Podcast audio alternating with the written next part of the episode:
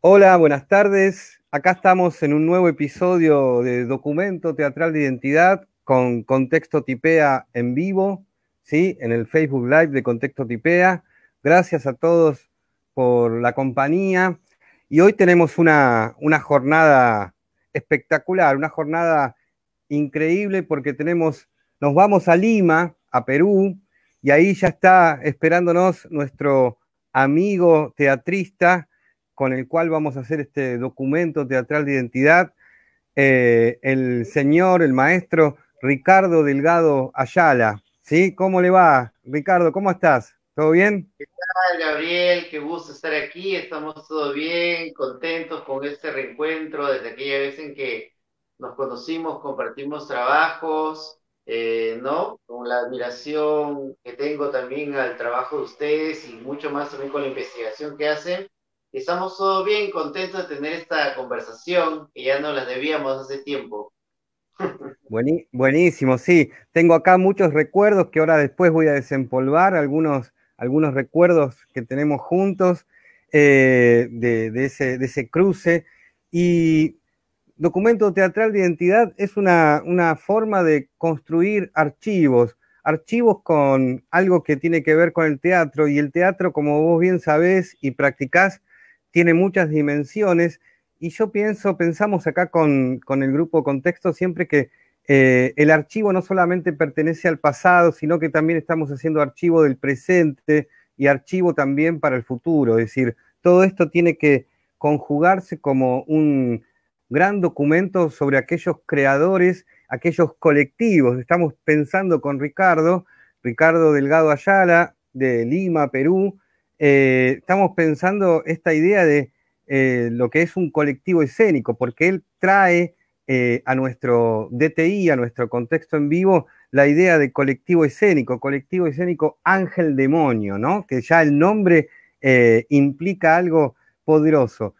Lo primero que te quiero preguntar, amigo Ricardo, es, sé que están cumpliendo 20 años de, trabajo, 20 años de trayectoria, ¿no?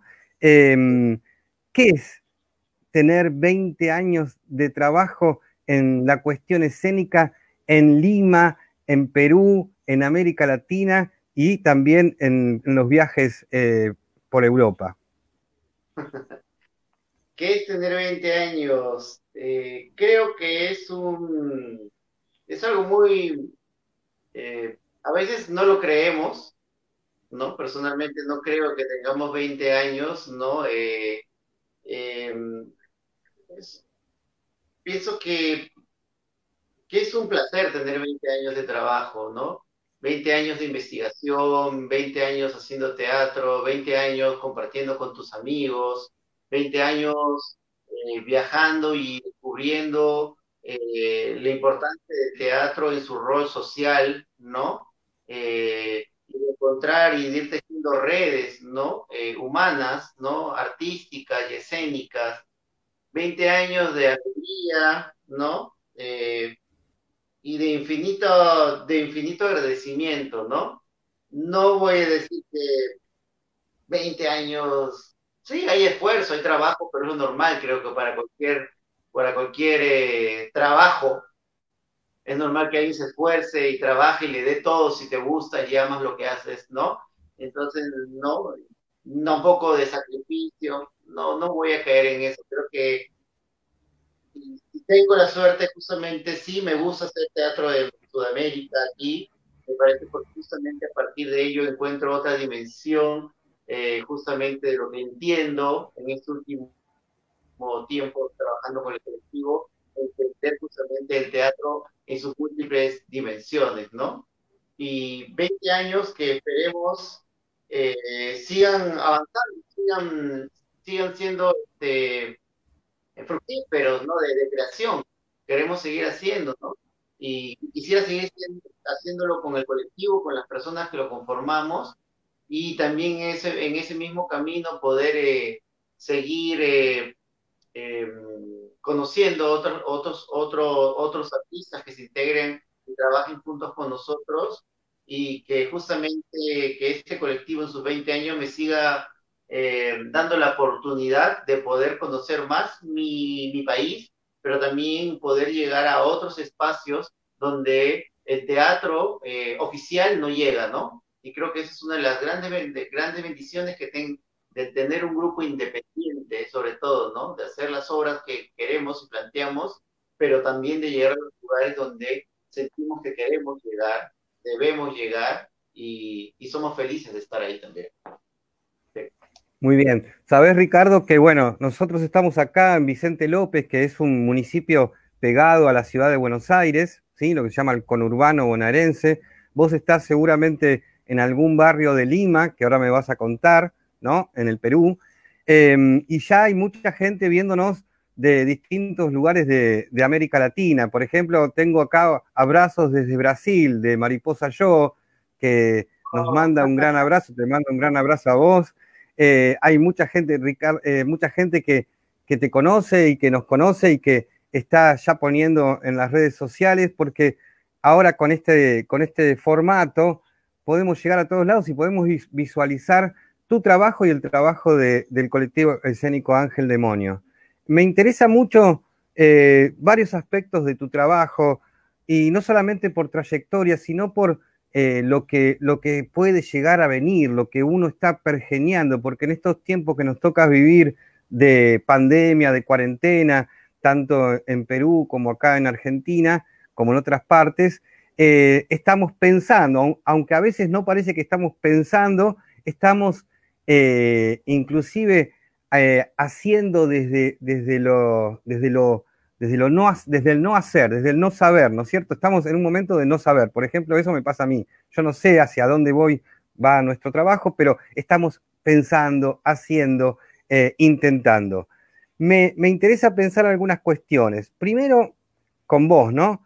Em, me gusta esta idea que tenés de, a ver si estoy en lo cierto, ¿sí? De el trabajo eh, del colectivo escénico Ángel Demonio como un trabajo liminal, liminoide, una hibridación, ¿no? Yo he visto algunas de tus obras, de tus trabajos, y mm, he recorrido, de hecho, en el libro Escenarios Liminales de Iliana Diegues, que es una investigadora muy caracterizada, menciona el colectivo eh, escénico Ángel Demonio. ¿Cómo pensás vos esta idea de condición liminal o de hibridación artística del colectivo?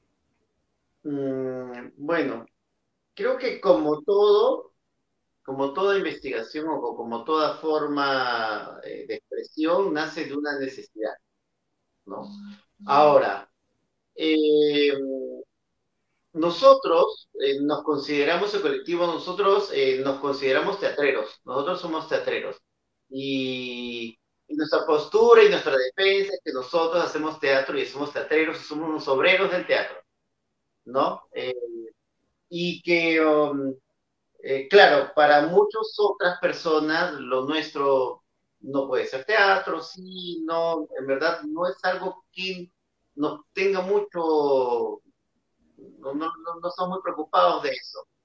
Pero sí lo que busca justamente entre que el teatro en sí como estructura para nosotros es la columna vertebral de nuestro trabajo, ¿no?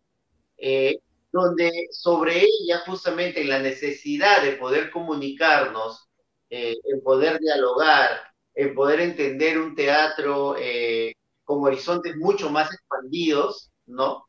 Donde salga del teatro oficial o el teatro hegemónico, ¿no? Para poder llegar a, a no a comunicarnos, sino más bien a dialogar con el espectador, porque no nos interesa decir esto es así, ¿no? Y la vida es así, sino buscar un diálogo, es que empezamos a trabajar con distintos soportes artísticos eh, en nuestra propia investigación, sea la performance, el accionismo, eh, la intervención, la plástica, eh, las danzas tradicionales originarias, ¿no? La música electroacústica, video, ¿no? En su momento, ¿no? Entonces, lo que hacemos es, eh, tanto en investigaciones personales de los artistas, que habla, como invitados también de otros soportes artísticos a entrar en un laboratorio de creación y de investigación justamente eh, para poder encontrar eh, dentro de ello lo que necesita el montaje,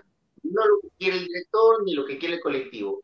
Buscamos que el montaje empiece a respirar y tener sus propias necesidades, ¿no? Para poder llegar, ya sea nuestro objetivo es poder eh, presentarnos en, un, intervenir un espacio con tales características, ¿no? Por su arquitectura, por su dramaturgia de la arquitectura, por su, eh, o queremos llegar a una zona lejana de, de, Lima, la periferia. Entonces, ¿qué elementos tenemos que trabajar? Hasta, hasta hemos trabajado también con artistas callejeros, que acá le llaman los cómicos eh, ambulantes, ¿no? Que es un, una forma de hacer teatro o, o de actuación o de actuar en la calle, que son muy muy duros, pero tienen una técnica que la han construido ellos solos, intuitivamente, empíricamente, en la misma calle. Y hemos trabajado con ellos, ¿no? Porque tienen un material. Entonces, este es lo que nosotros vamos, ¿no? Tenemos una columna vertebral, armamos un esqueleto con el teatro y de ahí vamos encarnándolo, ¿no? Buscar encarnándolo para que eh, eh, la obra en sí hable, ¿no? El resultado en sí sea el que decida ¿no? Eh, y no creemos que sea un Frankenstein, porque no pensamos que sea un Frankenstein, ¿no? Creo que sí es un cuerpo armado, que tiene una estructura, una forma, un pensamiento, un, un, sentimiento en la forma de hacer. Eh, entonces, sentimos que justamente en, un, en mi país, ¿no? que es un país donde el teatro en sí, en per se, eh, ya tiene una postura muy social, ¿no? O sea, una separación social históricamente, ¿no? Históricamente, entonces el teatro eh, ya de por sí es, ¿no? Está destinado solamente para los que pueden entenderlo, está destinado para los que puedan pagar una entrada muy cara, eh, está destinado a los que puedan ir a una sala teatral en ciertos sectores de Lima, ¿no? Donde están las salas teatrales nomás, ¿no? Y o que puedan tener el, habla culta, ¿no? O el entender culto, ¿no? Entonces, eh, entonces, no me permite justamente que no creo que ellos, ellos sean solo el único público de teatro para que exista. Entonces, eh, y, entonces para poder tomar otros espacios, otros lugares, otras dimensiones y otro tipo de investigaciones también personales del, del quehacer escénico, porque no, eh, dentro de nuestras inquietudes, creadoras, ¿no? Eh, que, trabajamos de esa forma, ¿no? En ese sentido estará, pues, ¿no? Lo, híbrido, lo liminal, ¿no? Eh, pero esa es nuestra forma, ¿no? De, investigar, ¿no? Nos debemos al, al, teatro, y el teatro en sí, como teatreros, nos pide que eh, nosotros traigamos más materiales, ¿no? Para seguir desarrollándonos. Me gusta mucho esto que contás de que la obra respira, ¿no? Y que con esa respiración ustedes tienen que, trabajar, ¿no? La obra como, como respira y transpira y va pidiendo cosas que ustedes van, van llevándole. La obra como cuerpo también, eh, como un cuerpo vivo, ¿no? Como un cuerpo dinámico. Te cuento que, bueno, nos están viendo desde muchos lugares, como te, como te dije hace un rato. También quiero saludar a mis compañeros de, trabajo, de contexto, María Paula Compañi, que está en la producción, Alejandro Acuña, Alejandro Acuña, que está también ahí dando vueltas. Nosotros estamos acá en Vicente López, en Argentina, y estamos en plena conexión con, con Perú, con Lima, Perú, con Ricardo Delgado Ayala del colectivo Ángel Demonio, que ya desde el, desde, desde el principio con ese nombre produce una provocación, ¿no? Para mí es muy provocador pensar en que un colectivo escénico eh, construye esa provocación de el ángel demonio. ¿Te acordás cómo se produjo ese, esa nominación, ese nombre acá, mientras te mandan un saludo desde Medellín, Jacqueline Salazar Herreras, manda un saludo enorme, ¿no? Sí, es el festival de Ciudad de Medellín, donde nos han invitado Jacqueline, una excelente gestora cultural. Saludos a Jacqueline allá en Medellín, Colombia. Este, Teatro Ciudad de Medellín, encantado. Mira, em, el nombre en verdad em, eh, nace a partir justamente en, en, esta cuestión de la dualidad de las cosas, ¿no? De no ir a un solo nombre. Obviamente que estaba hablando después del año 91, 90 del año 2000, ¿no? generación X, ¿no? Y estábamos muy Yo, he sido, yo soy un espíritu subterráneo, ¿no? Me sigo considerando así, ¿no? Ya soy underground, ¿no? De espíritu y filosofía es esa. Entonces, em, creo que primero queríamos que se llamara Abraxas, ¿no? Como la, como la obra de Herman Hess, que, nombra pues a este personaje Abraxas, ¿no? Eh, pero porque justamente mezclaba todos estos conocimientos, lo bueno, lo malo, ¿no? Pero con quien fundé aquel tiempo, mi amigo Albert García, no le gustó, no estuvo de acuerdo. Entonces dijimos, bueno, entonces vamos a la neta, que se llama el demonio, eh, para que este sea no justamente eh, estos dos nombres, esta dualidad, que no se sepa, que no tenga un solo norte, ¿no? Porque lo que para uno es bueno, para otro es malo y viceversa, ¿no? Y me gusta el significado también porque ángel demonio se llama, ¿no? Que es como el mensajero del conocimiento, ¿no? El demonio obviamente es el que trae el conocimiento negado, ¿no? Lo justamente, lo votaron por revelarse su conocimiento y el ángel es un mensajero. Eso sí de concreto. A veces nos da mucho cuando iniciamos para buscar algún tipo de financiamiento, el año 2002, cuando íbamos a buscar ese, ¿cómo se llama su grupo? Ángel Demonio, y nos decían, ah, es un grupo de rock and roll, ¿no? Bueno, eh, seguramente va a haber algo de así por tu, por tu posición que acabas de decir, más eh, la última palabra, el rock and roll. Creo que también en, la trayectoria de Ángel Demonio tiene algo de, rock, algo de, punk, algo que aparece ahí eh, en la escena, escenificado. Trabajás mucho con la música, que es algo que vamos a, también a recorrer en esa cuestión. Bueno, siguen los mensajes, siguen los amigos. Nos interesa mucho eh, esta idea de documento teatral de identidad porque creemos, por lo menos es algo que quiero compartir con, contigo, con vos, creemos que la identidad es siempre eh, un proceso, ¿no? No es, no es algo definido desde el primer momento, sino que sobre todo la identidad teatral, uno va, se acerca al teatro, se acerca a las artes y después va eh, recorriendo a modo de proceso. Me gusta mucho eh, la idea de la identidad como verbo, no como sustantivo, ¿no? El verbo es el que tiene la acción. Y creo que en los trabajos que ustedes hacen con el colectivo Ángel Demonio y los tuyos propios, aparece esta idea de la dimensión de, del verbo, ¿no? del, proceso. Em, voy a, pensar algunas cosas para preguntarte, ¿no? Una es, eh, ¿cómo es el teatro independiente, ¿no? En, en la raíz en Perú, porque en cada país aparece una, una mirada de teatro independiente. ¿Qué, problemas tiene el teatro independiente? ¿Qué, ¿Qué, cosas, qué habilidades tiene el teatro independiente peruano desde tu punto de vista, desde el punto de vista del colectivo escénico? Mira, eh, yo creo que el teatro, hacer teatro independiente es una opción que tiene que ver con una opción de vida, una opción de vida y una opción política y social, ¿no? ¿No? Justamente al ser independiente es una decisión de que vas a poder y no quieres que nadie, ni, ni, nadie te ponga y te diga los temas que puedes tú tratar o no ni estar justamente coludido con lo que un sistema te tenga que decir o el Estado. ¿No? Entonces, eh, eh, empezando por ahí, es una decisión también. Em, ahora, Perú, eh, desde que yo tengo, vengo trabajando en teatro, he estado lleno de grupos independientes, ¿no? Eh, porque no había otra forma, ya que nosotros recién tenemos un Ministerio de Cultura hace era ocho años, Perú, un Ministerio de Cultura.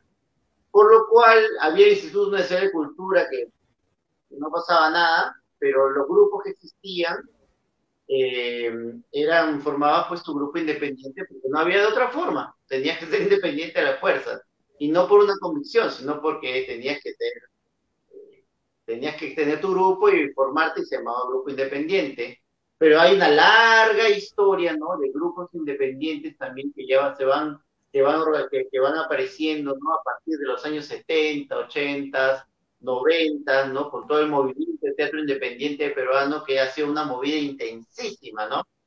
que desapareció ya pues a partir de los años 90 con la época del terrorismo y todo esto, ya que también justamente bajo esta idea y esta convicción fueron desapareciendo porque muchos fueron eh, perseguidos políticos, ¿no? Por sus ideas, ¿no? Y sus pensamientos que no tenían absolutamente nada que ver con ninguna manifestación terrorista, pero eh, teniendo la dictadura en la cual vivimos con Fujimori, ¿no? Si no estabas de acuerdo con ellos, eras desaparecido, ¿no? De, la peor forma. Eh, y después, uh, ya todo lo que es independiente ha ido desapareciendo, ¿no? Existe, eh, porque va apareciendo lo que aquí se llama el boom teatral, ¿no? Pero el boom teatral en realidad tiene que ver más con una industrialización del teatro, ¿no? ¿No? Hay una gran industrialización del teatro, ¿no? Que me parece muy bien, ¿no? Que son grandes obras con directores y elencos, con actores, ¿no? De cine y televisión, en teatros, ¿no? Y con que compran obras que vienen de fuera, ¿no? Que han sido un éxito en tal país y, tienen mucha publicidad. Ya eh, hasta era raro para mí ver en la televisión una propaganda o un comercial eh, de una obra teatral. Entonces, ya las aspiraciones de los estudiantes y de mucha gente de teatro o formación están querer pertenecer a, a estas grandes compañías, ¿no? O, ¿no? Que, están ahí presentándose como un medio de trabajo, ¿no? Por lo tanto, tener un grupo de teatro independiente eh, vuelve, por suerte también, a, hacer ya una, esta postura que te digo, ¿no? Que me parece importante, ¿no?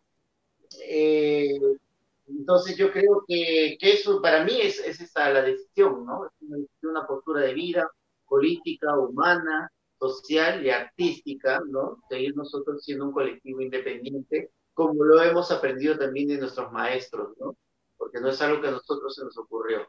Hemos venido, eso viene ya desde, desde, desde nosotros también ser un grupo de teatro colectivo, ¿no? Un, trabajamos de forma colectiva bajo la filosofía de la creación colectiva, que fue, ¿no? Generada, entendida como la, esta, esta forma de crear, que se revelaba justamente a un sistema hegemónico de la creación, ¿no? Y, es que a partir de ahí nosotros también tenemos ese espíritu, ¿no? Porque nosotros iniciamos como siendo un grupo, a los años, a los, a los tres años cambiamos a colectivo porque no podíamos mantenernos como grupo, ¿no? E, ese, ese grupo tiene otro rollo, no otro rollo. Es más, aquí en Perú ya no existen los grupos, son un poco los grupos que existen está Cuatro Tablas, Villacani, este, Maguey, Barricada, o sea, son contados con los dedos que son los que vienen desde el año 70, 80, 90, porque es otro tipo de filosofía.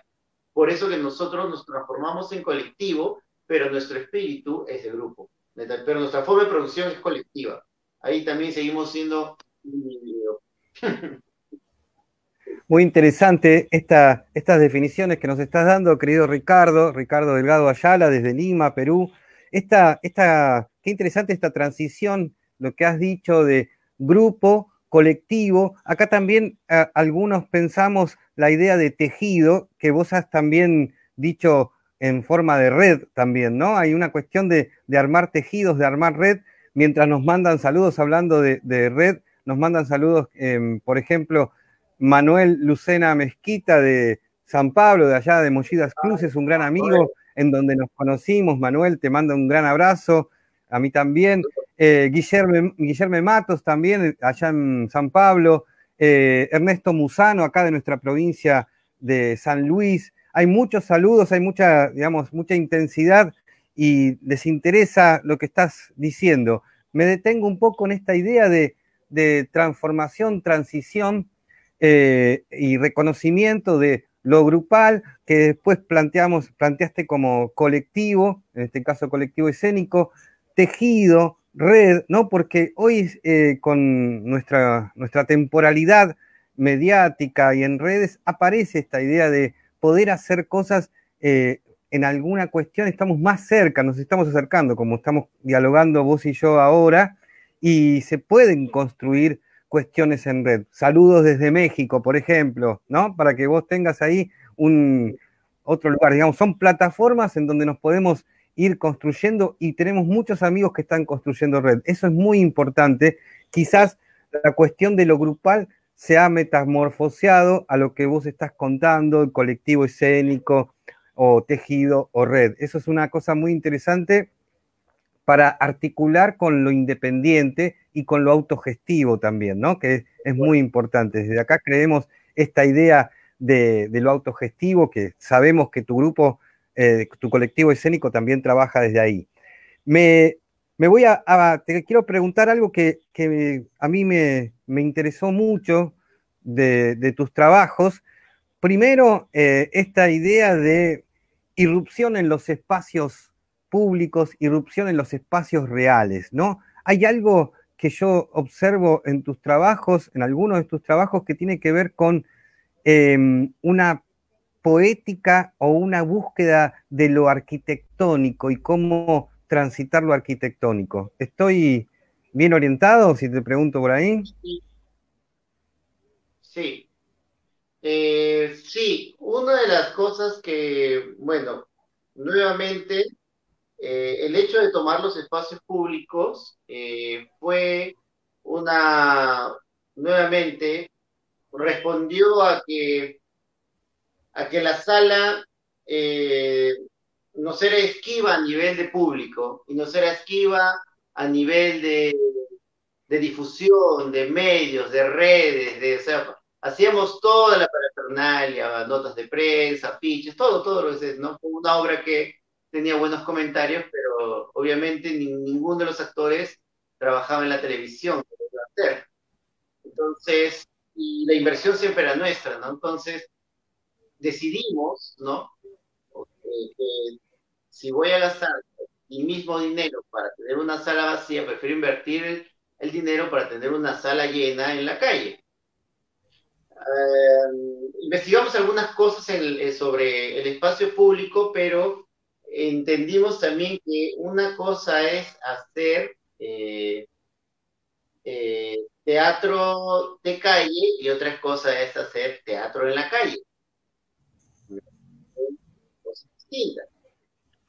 Eh, y en ese tiempo estuvimos trabajando en el colectivo, se integró Miguel Villaseca, que él es un, ahora es un gestor cultural, pero también es un arquitecto urbanista y el encuentro con él fue bastante importante justamente para entender el espacio público, ¿no? Y también estábamos acercándonos a un trabajo con otros artistas plásticos. Entonces ahí hubo una fusión interesante, ¿no? Entre la arquitectura urbanística y, eh, y, la, y, la, construcción plástica en el espacio. Entonces eso nos llevaba a tomar justamente el espacio a partir de su arquitectura, pero no necesariamente a partir de su arquitectura, sino también entender la dramaturgia del espacio público, la dramaturgia de la arquitectura. Cada espacio público tiene una dramaturgia, tiene una historia, tiene una personalidad, tiene su propio, su propio sentido, su propia respiración. Y depende también de ese espacio en el horario en el cual se va moviendo y dónde está ubicado, ¿no? No es lo mismo tomar una, el centro de la ciudad como la periferia de la ciudad con la misma obra, ¿no? O, o, otro, o, irme pues a la plaza de Buenos Aires, no sé. Eh, entonces uno estudia justamente cuál es el movimiento, aparte de la historia arquitectónica per se, también la, arquitectura urbanística, ¿no? Cómo es que fluye la gente, cuál es la historia que se va moviendo, en qué horario, cómo va cambiando, ¿no? Entonces, eso ah, más la visión plástica, más eh, eh, el trabajo de la intervención o la performance del actor, ¿no? ¿Cuál es el estado en que el actor tiene que irrumpir? Porque un personaje, ¿cómo va a ser ese personaje, no? Eh, ¿qué, energía tiene que tener? ¿Qué dimensiones tiene que tener? ¿Cómo tiene que ser su, su, su forma de desenvolverse, no? Entonces, para que justamente pueda transformar a ese transeúnte en un espectador. Y si puede ser mucho más allá es que se convierte en un testigo del hecho escénico, ¿no? Pero es la mezcla justamente de todas estas capas la que permite, ¿no? Porque esa misma obra, que es como Pampa Santa, eh, no sé, si fuera otra obra en ese horario, si fuera una obra de, de ronda, de círculo, en, en Lima, a esta hora, pues no se va a parar nadie.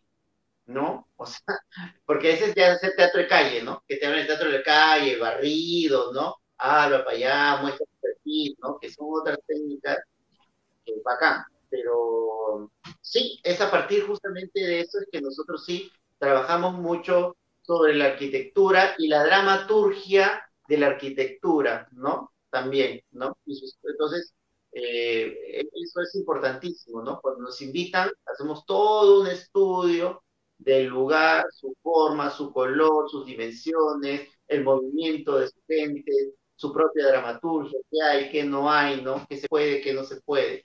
No, es un personaje. Muy bien, buenísimo. Estoy pensando, me estás dando mucho para pensar y creo que a nuestros eh, amigos que están también viéndote acá por contexto en vivo, ¿sí? En documento teatral de identidad, me das para pensar mucho, que ahora te voy a seguir preguntando. Una es esta idea de, yo cuando vos estás hablando y, por las obras que vi, hay como un caleidoscopio ¿no? de dramaturgias en lo que vos trabajás. Hay como una multiplicidad de dramaturgias. Recién mencionaste la espacial, la arquitectónica, obviamente la dramaturgia del cuerpo. La eh, trabajás mucho con el cuerpo y con, con la cuestión de, de, la danza también en algunos espectáculos. Hay como eh, aparecen lo que se a mí me, me, me, gusta mucho, que es la imaginación espacial, la imaginación territorial, la imaginación algunos la llaman geográfica, ¿no? Una imaginación geográfica vinculada a, dónde vas a trabajar, en dónde vas a radicar el trabajo. Eso me interesa mucho. Te, cuento algunas preguntas que nos están haciendo amigos y algunos saludos. Cristina Quiroga eh, manda saludos de acá, desde la ciudad de Buenos Aires, y te dice bienvenido y gracias por compartir las tareas de nuestros hermanos de teatro peruano, ¿sí? Em, Margarita Hernández dice presentes desde la Ciudad de México, allá en Coyoacán, eh, también te manda saludos. Hay una pregunta de Mariposa Yo que dice, em, el teatro, eh, dice, o teatro e encuentro, es decir, el teatro y el encuentro. Eh, ¿Cómo ustedes piensan que quedará el teatro después de la pandemia? ¿Habrá cambios? Um, mira, yo Saludos, mariposa yo. yo creo que el teatro, a ver, yo creo que va a cambiar, va a haber una transformación en un inicio, ¿no? En ese cambio del distanciamiento social, del cuidado, del contagio, ¿no? De que los teatros van a no estar tan llenos, ¿no? pero en sí, en sí, yo creo que una vez que eso vuelva, esperemos, a tener una, un cuidado que se logre encontrar la bendita vacuna de que todos esperamos, el teatro va a continuar. Lo que sí va a quedarse, y yo sí creo que ha llegado para quedarse, es esta cuestión de lo que ha parecido que es em, de esas presentaciones virtuales por Zoom, ¿no? Yo creo que eso ha venido para quedarse, ¿no? Que no es lo mismo, porque es lo que estoy investigando justo en este último tiempo. ¿ya? que obviamente que no es el teatro en sí, ¿no? Eh, y, tampoco es video. Entonces ya venía yo discutiendo o, conversando, entendiendo que algunos hacían la obra y lo proyectan como un video, pero digo, eso es video, ¿no? eso ya hay bastante investigación, eso ya hay cine, ya hay televisión, ya hay, ya hay harto. O sea, hay harta técnica de eso y porque lo que tenemos que hacer ahora es, son trabajos que son para un teléfono o para una computadora donde el espectador aguanta un tiempo nomás, ¿no? De, imagen visual, ¿no? Que esto que investigar, donde lo, lo, más cercano es el Zoom, porque es una transmisión en vivo, ¿no? Donde eh, las técnicas, donde creo que es más, eh, se tiene que mezclar el trabajo del cuerpo del artista escénico, no del actor de televisión ni, ni de, ni de cine, ¿no? Diciendo cuál es mi cuadro, si estoy en plano americano, plano completo, como le hablo, bajo la voz, no le subo la intención a la actuación, está muy sobreactuado, no. Creo que hay todavía una mezcla todavía de cosas que también hay que ver en lo interactivo del que puede trabajar con la pantalla, que eso ha venido para generar un nuevo proyecto que ha venido creo que para quedarse, que va, que va a continuar, ¿no? Ha aparecido, ha habido este, esta fisura ¿no? Que porque el teatro está lleno de fisuras también, ¿no? muchas. Entonces, hay una fisura que creo que va a encajar ahí y va a entrar y va a continuar. Después de ahí, yo creo que, mm, que no, el teatro en sí, tal cual, va a seguir desarrollándose, cambiando, investigando, encontrando, siguiendo su curso. Lo que espero sí que los artistas eh, las personas realmente en general tengamos sí un cambio. Respecto a lo que haya pasado, ¿no? Sobre una conciencia un poco más amplia de ciudadanía, de empatía, ¿no? De elegir, eh, de, de política, de saber por quiénes elegimos, ¿no? O sea, en realidad todo eso y también que obviamente esperemos se vea reflejado en nuestras obras, ¿no? Como para ponerlos en cuestionamiento también. Creo que eso sí, eh, sobre los temas creo que sí va a haber un cambio y sí creo que va a aparecer un nuevo tema, pero no dedicado exclusivamente a hablar de, de, del COVID como enfermedad, sino que todo lo que esta situación ha abierto y nos ha demostrado a nivel de justamente de, sociedad y entender, pues, ¿no? Cómo son las grandes industrias, cómo estamos, cómo, cómo hay un gran dominio de consumo inmenso y nos damos cuenta que a veces podemos vivir sin consumir tanto también, ¿no? Y, y una serie de cosas que estamos descubriendo en este tiempo. Eso es lo que yo pienso por ahora. Por ahora, porque ahora también, como digo, yo creo que ahorita estamos viviendo eh, en un futuro inmediato, ¿no? Antes, pues, antes sí, lo que sí estamos dándonos cuenta es que antes de esto, igual yo al menos tenía, mi futuro lo veía porque tenía muchos proyectos, muchas cosas que hacer. Ahora mi futuro es inmediato. Yo no sé si mañana dicen, hey, ¿saben qué? Esta vaina no se cura. no lo sé, esperemos que no, ¿no? O se cura mañana, o aparece una nueva pandemia. Entonces, eso sí me ha dado vueltas, ¿no? como persona. Entonces, por ahora. Muy, interesante muy interesante. En realidad lo que estás diciendo también es algo vinculado a la precariedad, ¿no? El teatro tiene que ver con la precariedad, la vida humana, nos estamos demostrando que, somos seres muy precarios y bueno, estamos en medio de esta, situación pandémica que em, radicaliza la precariedad de nuestras vidas y de nuestro teatro. Quizás está bueno pensar en que eh, en cuanto a temas y en cuanto a formas, el teatro siempre se nutre de, esta precariedad y de la metamorfosis, siempre es modificación y que nos ayude quizás a emancipar, ¿no? De esto que vos hablás de, del consumo y de algunas cuestiones que, nos quedan, nos, anquilosan, que nos quedan, las que nos quedamos atrapados. Bueno, te comento algunos saludos porque hay mucha gente viéndote, parece que te quiere mucho la gente. Entonces, Enzo Francia Bravo, Manda, manda un abrazo grande Enzo Francia Bravo, Giorgio Zamboni, eh, Nadia Ibet, eh, Sergio Di Crecho, eh, Michael Augusto Magán, Palomino, bueno, ya nombré a Laura Ortiz Vallarta, Francisco Vega. es del colectivo. Qué grande, muy bien. Edgar Castelán, que es de México, Rodrigo Viñas, ¿no? Siempre hay, y Manuel Manuel eh, Mezquita Jr. te dice que vos sos muy optimista con respecto a lo que vendrá en el teatro. Él siempre ahí provocando, Manuel, eh, pero bueno, sí, la situación está difícil, pero el teatro va a volver, va a llegar, va, va, va a acontecer nuevamente. No nos olvidemos que el teatro es acontecimiento. Eh, entonces, te, quiero seguir preguntando porque me diste un montón de cuestiones para disparar.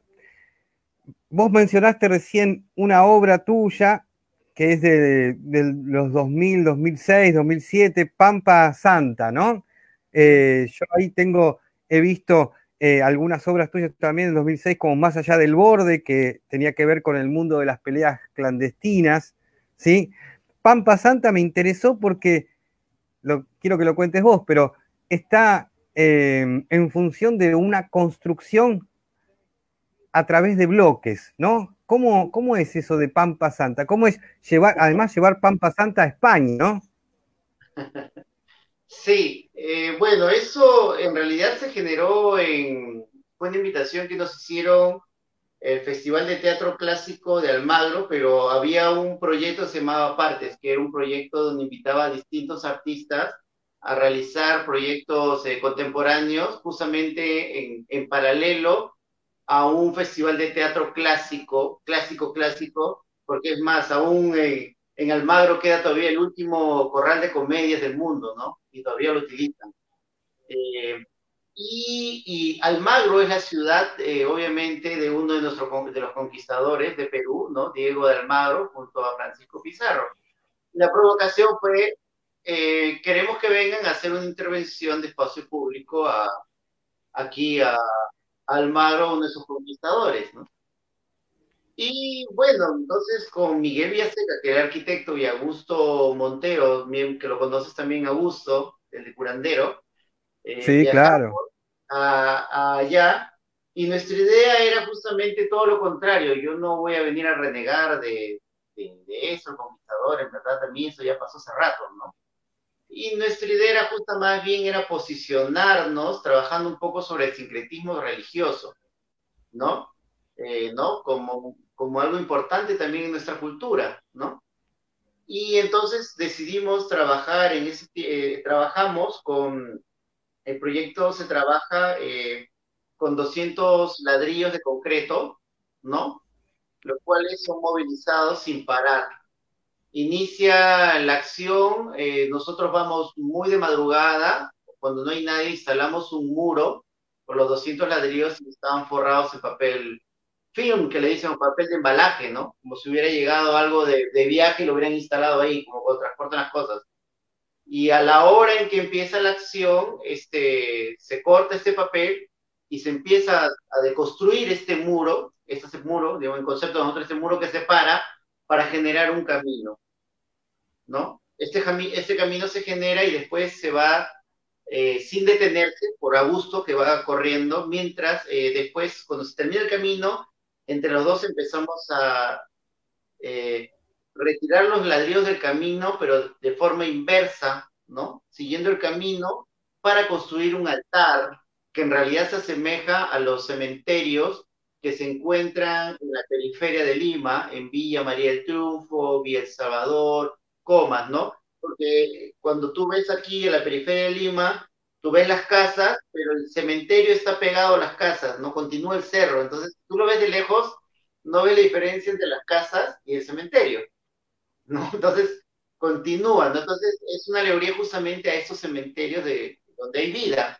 porque aquí, al igual que en México, eh, tenemos este, la celebración del Día de los Muertos, pero todo el año la gente en los cumpleaños, en las fiestas, van a beber, van a comer, escuchan música, traen músicos y se celebra la relación con la muerte de otra forma.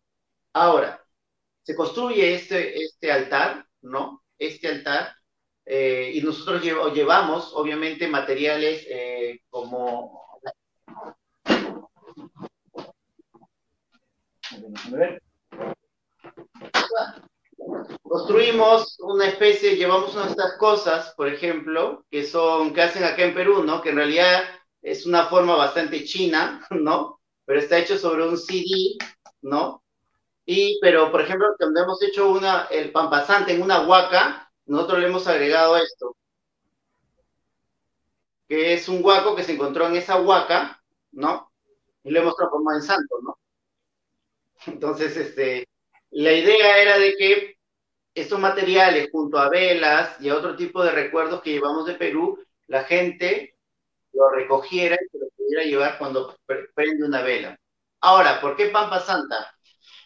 Eh, Pampa Santa aquí se le llama a un lugar donde, eh, sobre todo porque nosotros trabajamos con la imagen de Sarita Colonia. Sarita Colonia es una santa no canonizada por la iglesia, ¿no? Por la Iglesia Católica, ella es una beata, no entró al club. Entonces, como no era del club los católicos, no, pero es una santa muy, muy conocida. Eh, es más, eh, eh, se, le considera como que es la santa de las putas, de los ladrones, de la gente malvivir o de los casos imposibles.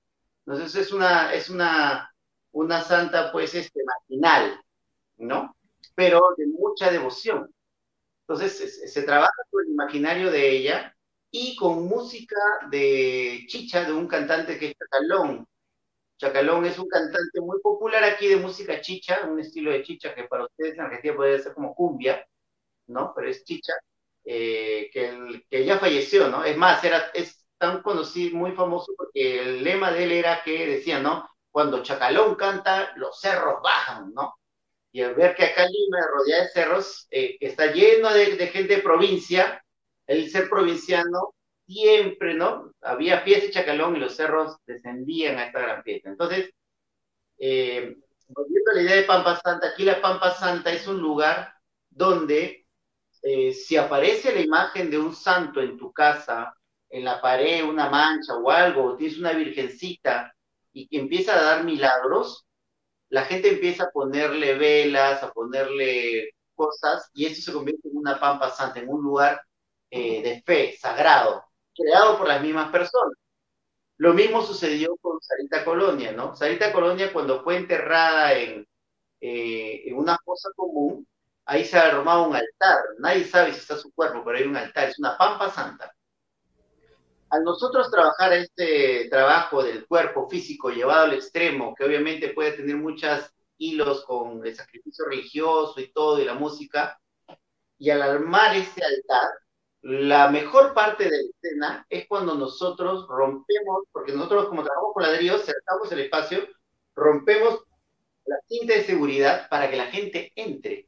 Entonces la gente entra y prende velas, pide deseos, se lleva los santos, se lleva los discos, se lleva todo eso.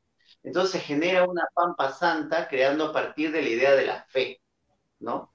Entonces cuando la gente interactúa y se lleva, que es para nosotros la mejor escena de todas, ¿no?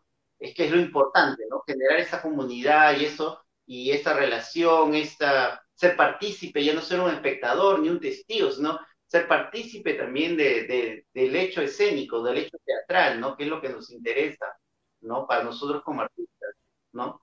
Y mm, entonces, eh, ese es el sentido de este trabajo de Pampa Santa, ¿no? Por eso tiene este nombre. Para otros también era muy chévere, pues que en Almagro nosotros lleváramos estas imágenes de Sarita, música en la plaza con los ladrillos, con música chicha, llevándose pues la gente estas imágenes con Sarita Colonia y otros santos eh, a su casa en Almagro, una ciudad que tiene más de, de 500, eh, como 300 años, creo que tiene su ciudad, ¿no? Llevando, llevándose su casa, ¿no? Era una reconquista.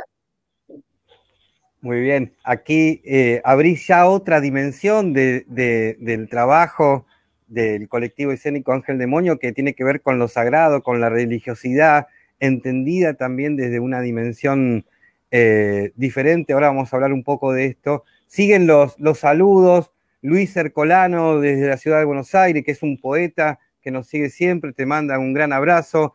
Eh, también te manda un, abrazo grande eh, nuestro amigo Clayton Pereira, de allá de oh, los contadores, de, los contadores de mentiras de Susano, ahí cerca de San Pablo, te manda, te dice Ricardo, te amo, te dice. Así que, así que tenés oh, una cuenta. una, cuenta, una cuenta pendiente. También, oh. eh, bueno, Manuel ya mandó. Em, Rafael eh, MP dice, hace una pregunta. ¿Cómo crear o inspirarnos a partir del espacio, entendiendo este como característica de la dramaturgia, dentro de los nuevos hechos escénicos a través de una plataforma virtual, si es que no tenemos acceso directo a lo presencial del lugar? Es decir, ¿cómo crear hoy sin eh, tener acceso directo a lo presencial, a lo territorial. Difícil de hacer. En realidad es una cuestión que no podría, yo, yo te puedo contar, por ejemplo, que tengo, ahorita tengo el mismo problema que él, ¿no? Entonces, cerca de la casa donde estoy viviendo, hay una huaca, que es una huaca este, guantile que está ahí, y lo que estoy haciendo yo ahorita, que he podido ir a presenciarla y quiero hacer una intervención, porque esta huaca eh, justamente da a un, condominio que hay directamente frente, está cerca, tan pegado, que da un condominio que tiene algo de 30 ventanas. Entonces yo las veo como palcos.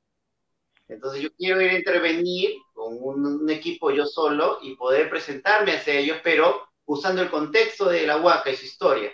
Entonces, digamos, lo que estoy haciendo ahorita es llenarme de información, ¿no? De la huaca, su historia, dimensiones. Eh, esa huaca ha sido abandonada, pertenecía a la cultura Ishma, que era mucho más grande. Eh, servía también un tiempo, la han ido lotizando también servía como una fábrica de ladrillos al lado, después un mercado, después era un lugar donde vendían drogas y lo usaban como un botadero de baño público.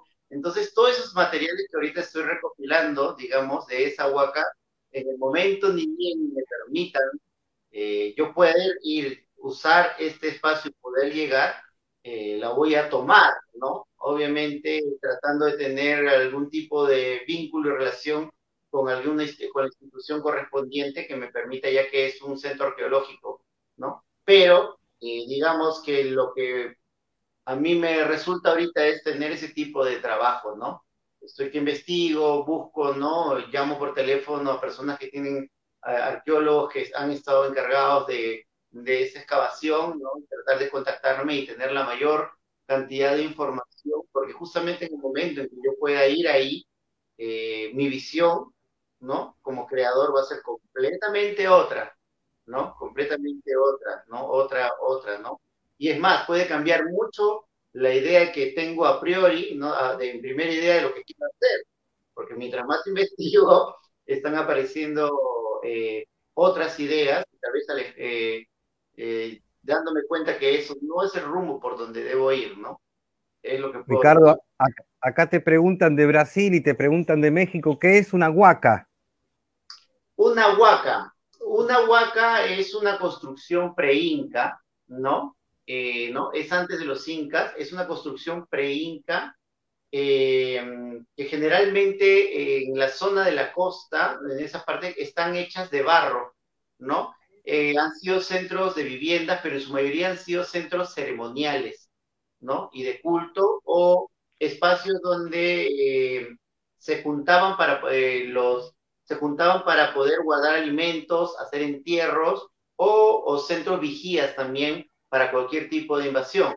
General, tienen, son bastante altas, pueden tener aproximadamente hasta 8 metros, 10 metros, 12 metros, dependiendo la importancia de ellas, ¿no? Entonces, mayormente son hechas de barro y van, van creciendo, siempre han ido creciendo porque van construyendo sobre ellas, ¿no? Entonces, ya también cuando vinieron los incas, también construyeron sobre ellas, ¿no? No desaprovecharon esas construcciones. Entonces, eh, acá en Lima está rodeada de huacas que han desaparecido muchas, ¿no?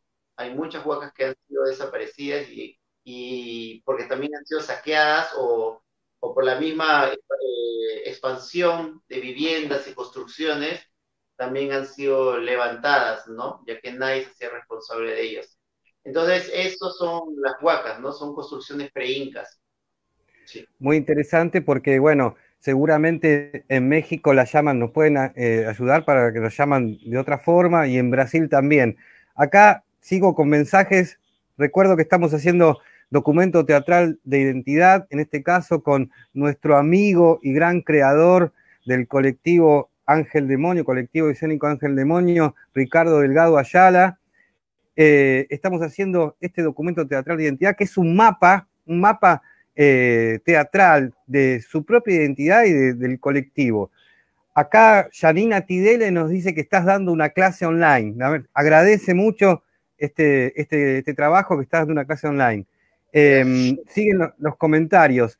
Acá dice Carolina, MP dice, una huaca también puede ser un cerro como Apus, una laguna, un riachuelo, un árbol, una cueva o cualquier lugar u objeto, ¿sí? Una piedra, un ídolo o una momia, que los antiguos peruanos consideraban sacro, ¿no? Tiene que ver con lo sagrado, la dimensión sagrada, ¿no?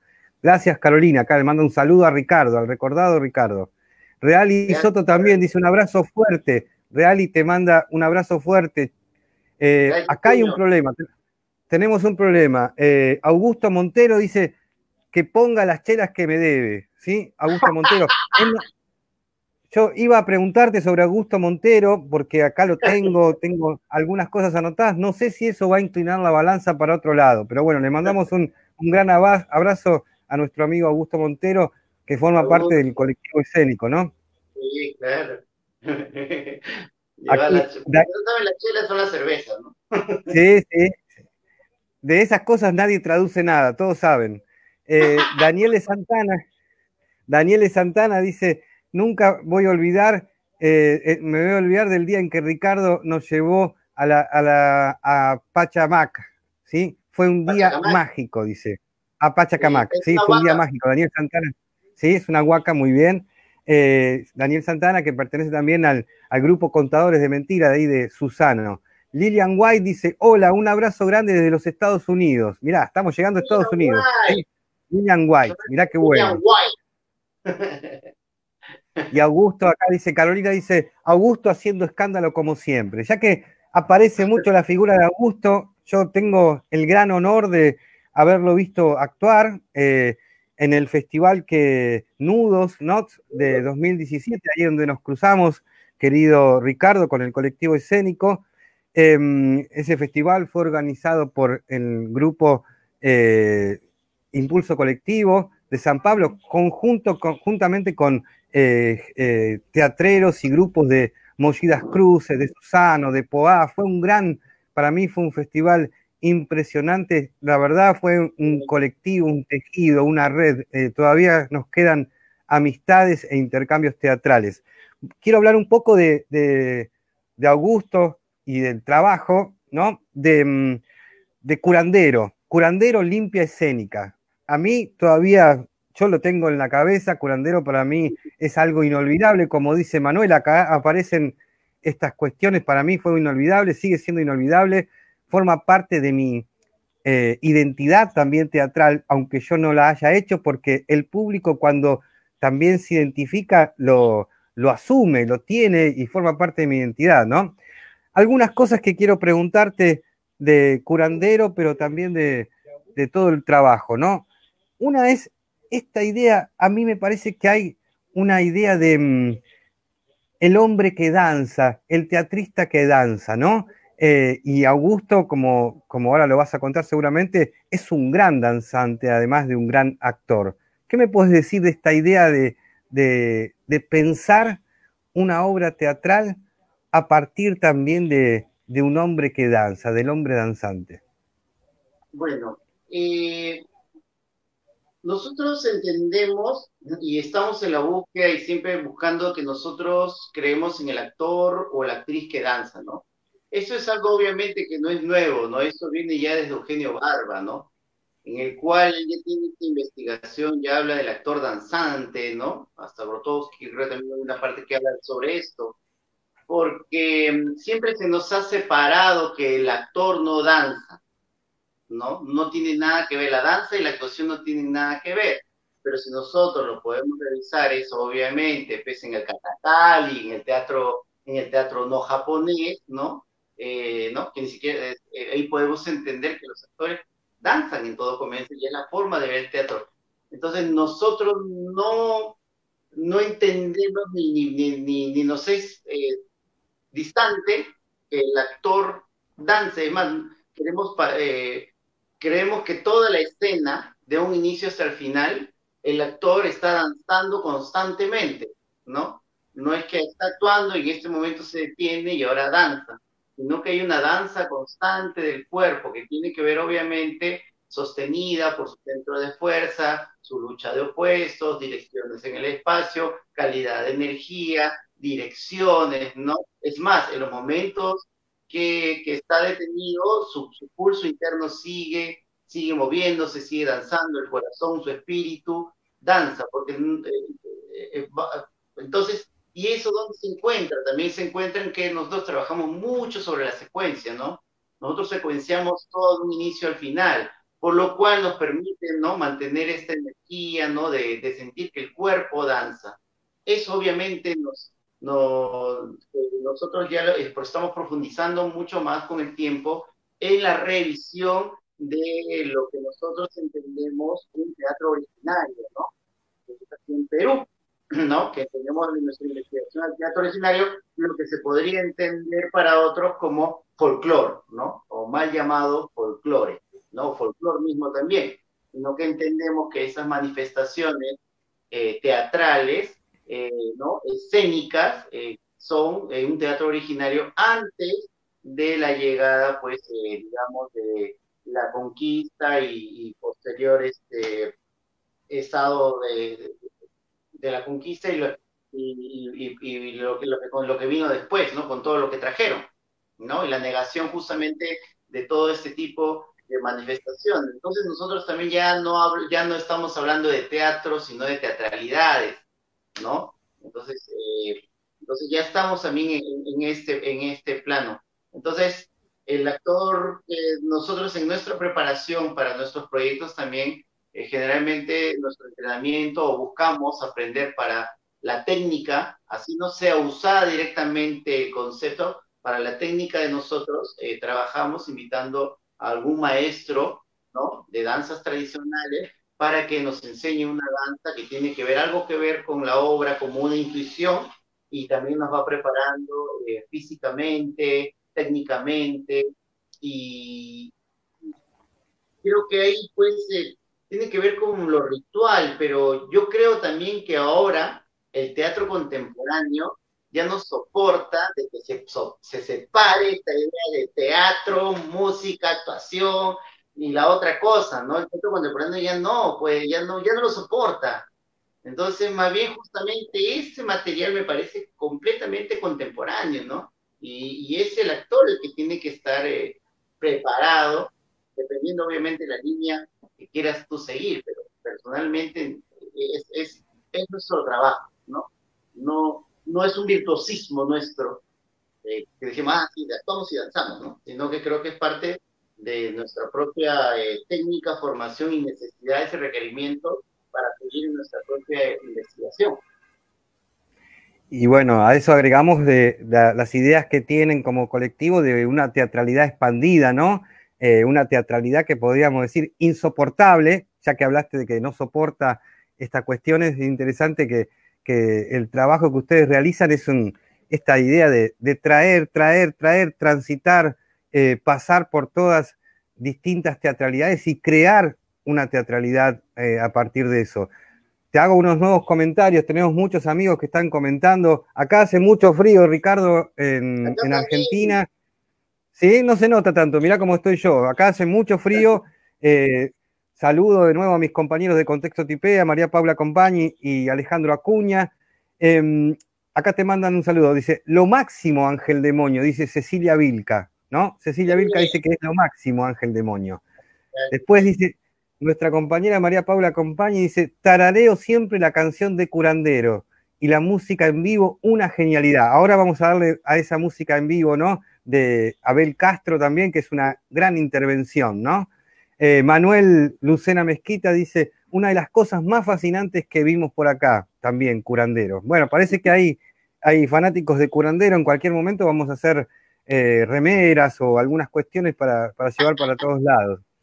Mirá, te pregunto, ¿no? Ya que incorporaron ahí lo sónico, no solamente en curandero, pero curandero tiene un punto muy alto, ¿no? El trabajo de Abel Castro, ¿no? Eh, ahí en la creación sónica o de sonoridad no sé cómo la llaman ustedes, pero en varias de las obras del colectivo eh, se puede observar esta idea de, la música atravesando, constituyendo, haciendo también dramaturgia desde la música, así como hablamos de otras dramaturgias. Por ejemplo, recuerdo en el 2007 eh, el séptimo círculo, que hay una música de, heavy metal, ¿no? Que atraviesa música y religiosidad ahí también, ¿no? Ahí aparecen las dos cuestiones que estuviste hablando. ¿Qué me puedes decir de la incorporación a la teatralidad, de, en, tanto en Curandero como en las otras obras del colectivo, de, este aspecto tan importante y a veces dejado de lado que es lo musical? Mm, ya. Eh, bueno, como tiene que ver obviamente el actor que danza, ¿no? Y la danza eh, no puede estar separada de la música.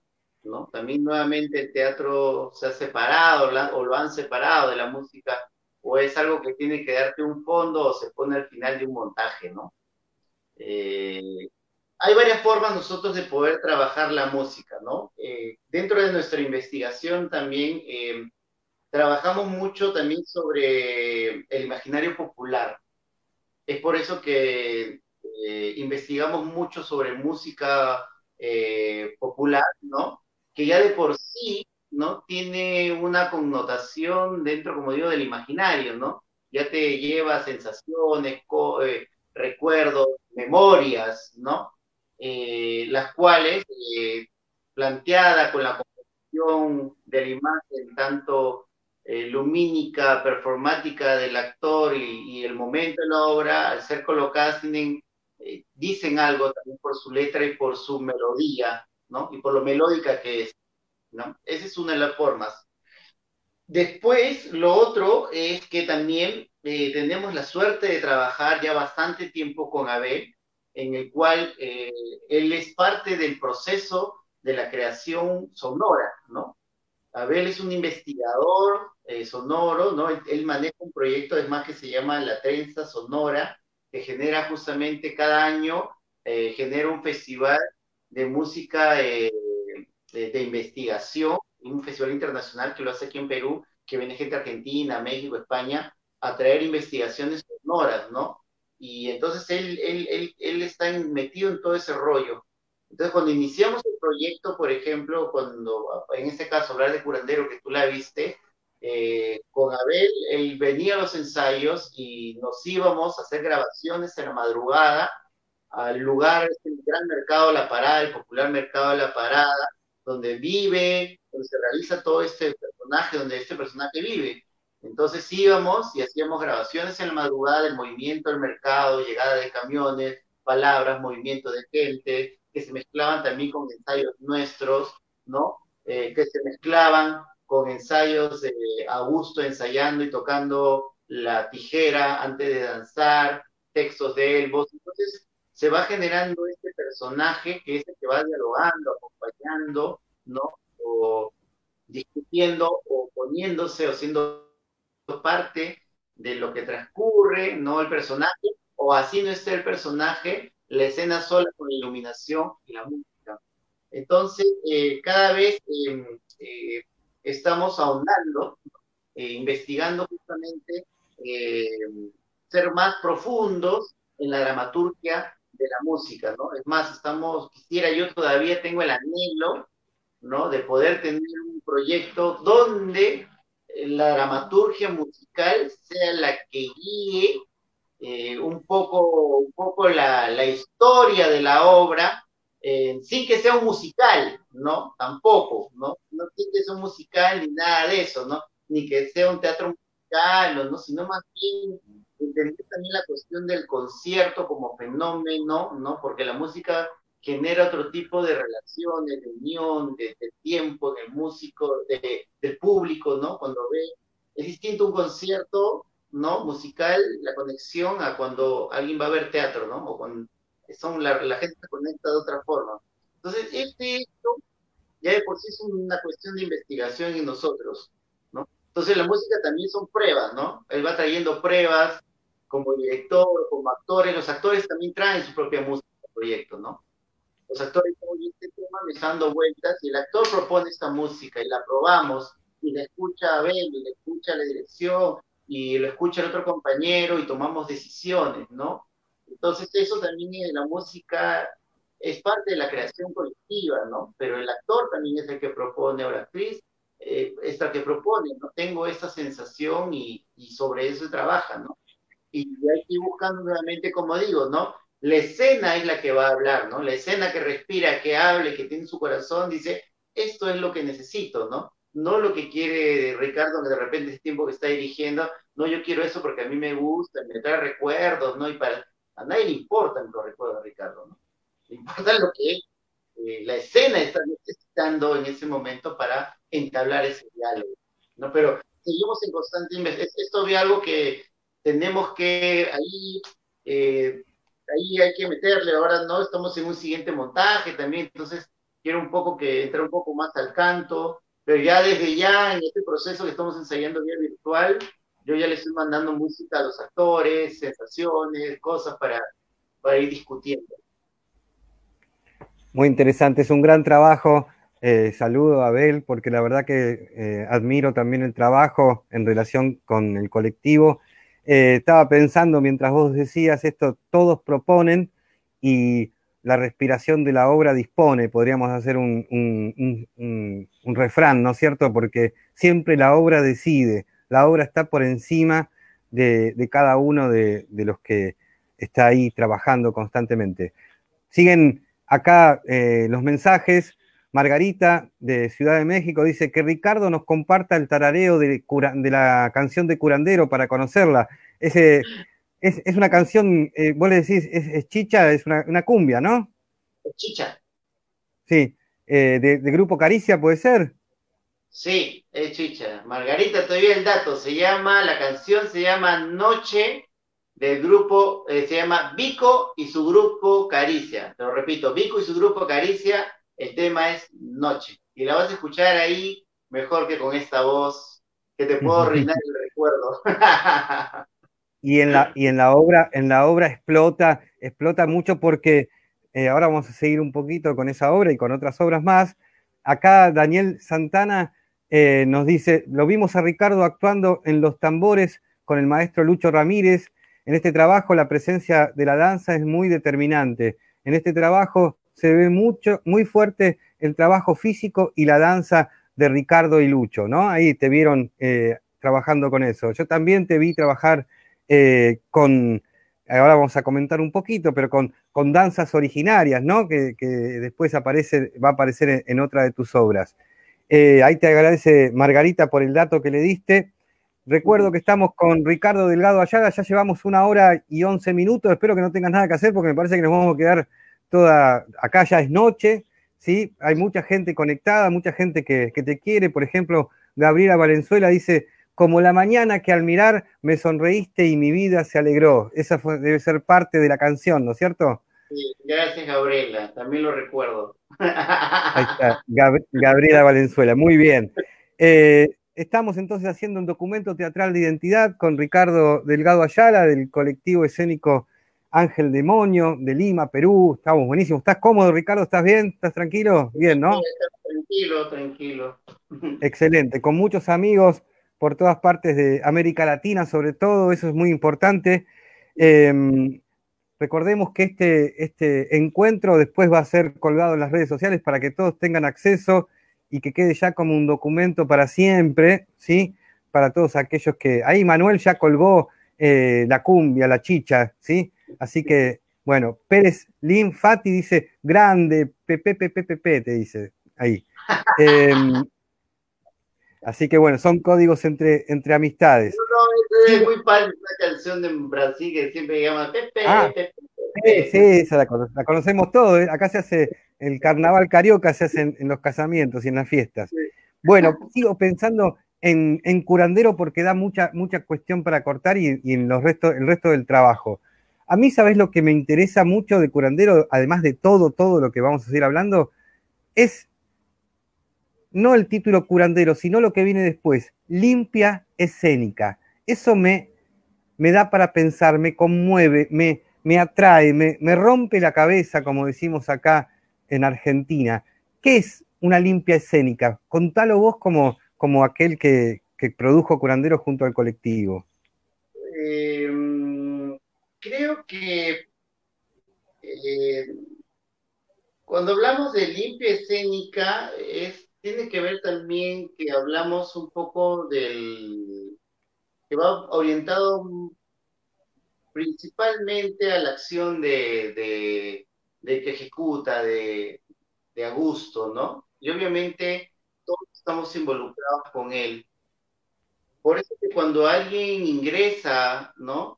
A, ver curandero, ya desde, desde, la entrada tú encuentras este elemento que es esta sábila grande, que es esta, esta cactus grande que en mi país se utiliza justamente para ir proteger las casas de las malas energías, las malas vibraciones. Junto a ello empiezas ya a sentir olores, que es un baño de florecimiento real que va y Puedes ya encontrar al actor eh, desnudo, digamos, en, alma y espíritu, armando como cualquier actor su espacio escénico, ¿no? Donde ves las luces instaladas, ves los elementos, ¿no? Y como diría mi maestro Miguel, no, sin truco ni pillerías, ¿no? Lo que va a suceder aquí va a ser una obra de teatro, ¿no? En un momento, lo que estás viendo es parte de, no, no, no hay nada atrás de, del telón, ¿no? Que va a aparecer mágicamente, ¿no? Entonces, esa preparación que va teniendo, en este caso Augusto, que es el que ejecuta, porque nosotros ayudamos a armar todos, ¿no? Eh, y va a ser guiado por él, será el chamán de esta obra, ¿no? Será nuestro guía, también para los que estamos alrededor de él, va generando justamente esta sensación de, de, crearnos un ritual, ¿no? Generarnos nosotros un ritual eh, para poder limpiarnos en cosas bastante personales de cada uno, recuerdos de amor, recuerdos de pérdidas, recuerdos de miedo, ¿no? Entonces, y que cada espectador también eh, vaya conectando, ¿no? Justamente con él, por eso que nuestras obras no son lineales, ¿no? Nosotros siempre creemos que los espectadores eh, sean activos, construyan sus propias historias, sus propias imágenes, sus propias sensaciones a partir de lo que va viendo, ¿no? Y lo que va sintiendo y va recordando a partir de su propia memoria, ¿no? Entonces, eh, creo que, que eso es una, es, una, por ahí es que nosotros decimos que es una limpia escénica, ¿no? De esta limpieza de, desde un inicio, ¿no? Eh, no hay mayor pretensión en esta obra, no sé, de dar la obra, ¿no? Sino más bien de salir tranquilo, con sensaciones, con recuerdos, con memorias, con imágenes, con entender este personaje antropomorfo, cabeza de perro y cuerpo, cuando no nos hemos sentido de esa manera, un perro, ¿no? ¿Entiendes? ¿No? O sea, no, pero sí, creo que va por ahí, ¿no? Y el nombre salió justamente para variar, ¿no? Salió en casi el final del proceso, ¿no? No es que lo teníamos pensado, no es que tampoco sea un concepto que querramos acuñar, ¿no? Pero esta obra lo, nos, llevaba a esa sensación, que obviamente tiene que ver también porque la obra se llama curandero, porque justamente eh, los curanderos en sí, ¿no? hacen limpias de cuerpo, ¿no? Limpias de energía, limpias espirituales, ¿no? Eh, cuando te hacen un, tratamiento, una curación, ellos tratan de, limpiarte. Entonces también escénicamente nosotros decíamos, bueno, pues vamos a limpiarnos y mostrar todo cuál es, hasta dejarnos despojados desde el actor hasta el ingreso. Y al final, por ahí. Muy bien. Eh, bueno, si no lo tenés como concepto, quizás te lo robe para, tener algo que sea mío, que sea limpia escénica, porque me gusta mucho eh, y está, buenísimo. Eh, para mí tiene grandes, grandes ribetes teóricos y prácticos y me gusta mucho. Mira, lo que voy a decir es que me comparta justamente esos ribetes teóricos y prácticos para que para tenerlos también y sería bacán. Eso sí te, voy a comprometer. Pero lo otro es tú y hablarlo y de repente a partir de esa provocación se desarrollan otras cosas. Creo que esa es nuestra misión como artistas, ¿no? Es el compartir y dejar preguntas más, abriendo más posibilidades. Eso es lo bacán. Muy bueno. Y te quería comentar que, bueno, Curandero eh, eh, es un, para mí es un una obra que has comentado que, trabaja el mal de amor de una manera eh, tan intensa a partir de los olores, a partir de, la danza, a partir de, la máscara, esto del perro que, aparece. Eh, el mal de amor, la cumbia, la, eh, chicha que aparece, da justo en, la cuestión del amor, es una limpia, una limpia de la decepción, una limpia de la decepción amorosa, ¿no? Y aparece también eh, ahí en ese, en ese trabajo la cuestión de, como vos bien señalaste, del mercado, mercado de la parada, y la cuestión de los migrantes, ¿no? Yo creo que ahí hay, eh, en todos nuestros países, eh, aparece mucho estos grandes mercados en donde vemos gente que trabaja y creo que dentro de los que trabajan también hay grandes artistas ¿no? Que podemos encontrar grandes sonidos como esa investigación que hicieron y por eso me parece una obra eh, fabulosa también para, y recomendable. Ojalá que la sigan haciendo y que la, traigan. Argentina no vino, así que por ahí hay que traerla a Argentina, ¿no es cierto? Para, para que la vean más gente, más gente. Bien, acá seguimos en documento teatral de identidad en contexto en vivo con Ricardo Delgado Ayala. Siguen las, eh, las eh, los comentarios. Daniel y Santana dice, nunca vamos a olvidarnos de la noche en que Ricardo nos llevó a todos los contadores para una aventura en el barranco y se ríe, ¿no? Y se ríe, no sé, la aventura del barranco.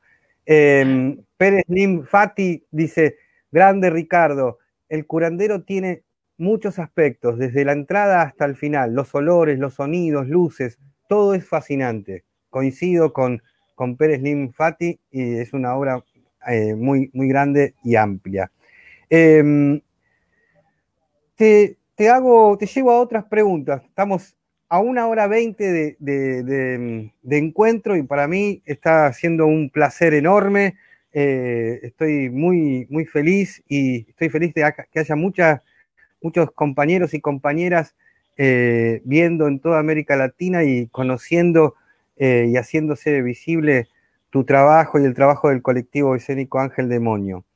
Em, vuelvo un poco a la danza, pero ahora me vinculo con esta idea de lo originario y lo, sagrado, ¿no? Que eh, aparece.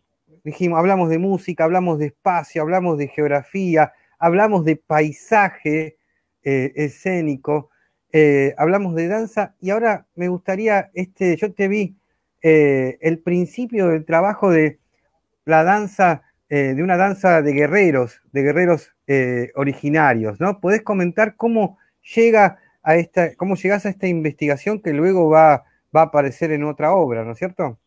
Mm, sí, eh, esta obra que cuando, bueno, estábamos ya investigando es una danza guerrera, se llama Los Chapish de Chupaca.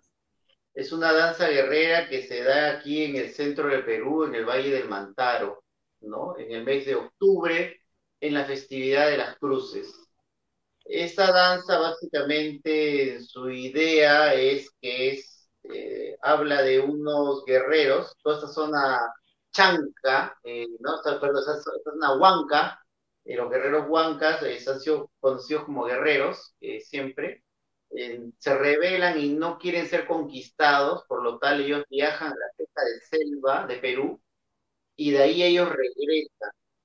Y cuando ellos regresan, eh, ellos ya regresan cambiados, transformados, ¿no? Vienen con las caras coloradas, vienen con cestos, con frutas que no son de su zona, en una mano llevan un hacha y en el otro llevan una lanza que tampoco es parte de su vestuario, una pushman, espalda, ¿no? Y regresan victoriosos a su zona. Entonces ahí es donde se origina esta danza, la danza guerrera de los chapis.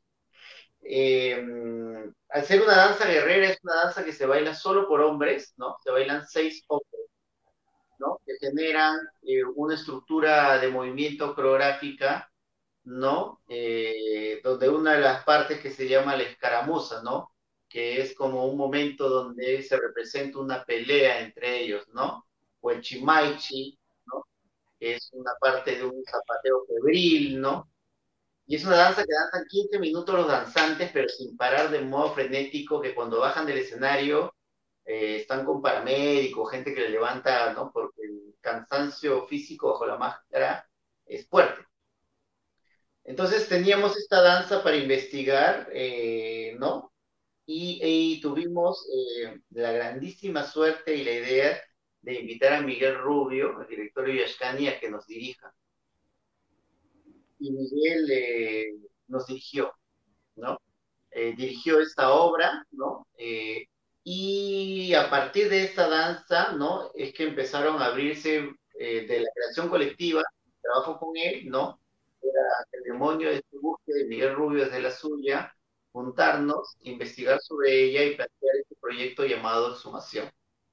Entonces, cuando investigamos esta danza, a partir ya empiezan a abrirse un montón de posibilidades, ¿no? Danza guerrera, eh, se hablaba también ya obviamente eh, que en esta zona de Huancayo ha sido muy golpeada por el terrorismo, mucha gente, muchos estudiantes murieron, muchos militares murieron, guerra militar. En el contexto actual también es una danza de hombres. Estábamos hablando en este tiempo que teníamos todas estas grandes manifestaciones eh, feministas, ¿no? Impulsado por mujeres, importantísimo que estaban cogiendo un espacio importante y merecido, logrando, eh, ganando, ganando sus espacios a pulso, ¿no? Donde también eh, a nosotros, ¿no? como desde este otro lado también nos afectaba y nos chocaba y nos hacía repensar, ¿no? Entonces ya empezamos también a hablar sobre la masculinidad, ¿no? Y por qué esta danza es sola de hombres y pensar nuestra masculinidad en este tiempo. Esta danza que se baila en las fiestas de las cruces, obviamente tiene que ver también con la masculinidad y la religión que ha impuesto también sobre ella, ¿no? Entonces ya entra también la religiosidad, ¿no? Y la imagen eh, religiosa fuerte sobre eh, este concepto, la guerra, la masculinidad, la religión y su sincretismo, eh, ¿no? los soldados, y, y, entonces se, realizó todo este trabajo donde también se invitó un dramaturgo, Benjamín Sevilla, que realizó una parte de la estructura del texto, que también se invitó un dramaturgo, eh, y se crea este proyecto, ¿no? Como lo habla Miguel, para él el proyecto de los chapis, él dice, ¿no? Que es como la danza en sí, lo que significa, y era como meterle un petardo y este explosionara. Y a partir de ahí empezar a encontrar todos esos materiales, ¿no? Para la creación. Entonces, eh, para mí, que con Augusto, que los dos estamos, digamos, en este caso, eh, haciendo la acción escénica, porque igual Abel está con la música en vivo, Igor Moreno, que es miembro del colectivo, eh, que es el que hace el discriminación, también está mezclando en vivo. Eh, es como, siempre era como, yo siento que, que, nos ponen a los dos como en un laboratorio con todos esos elementos y empiezan a suceder cosas, entonces la obra linda, pues, no, no, nuevamente, ¿no? Sobre esta investigación, sobre la misma danza, ¿no? Que igual nosotros nos fuimos, ¿no? El colectivo nos fuimos a, siempre tratamos de hacer eso, viajar hasta Huancayo, hasta esta zona, a hacer entrevistas, a ver la danza en sí, a grabar sonidos, a escuchar las bandas, a compenetrarnos con ellos, a, a tener otro tipo de, de investigación, de sensación, ¿no? Del material, eh, traer, invitar a un maestro que nos enseñe particularmente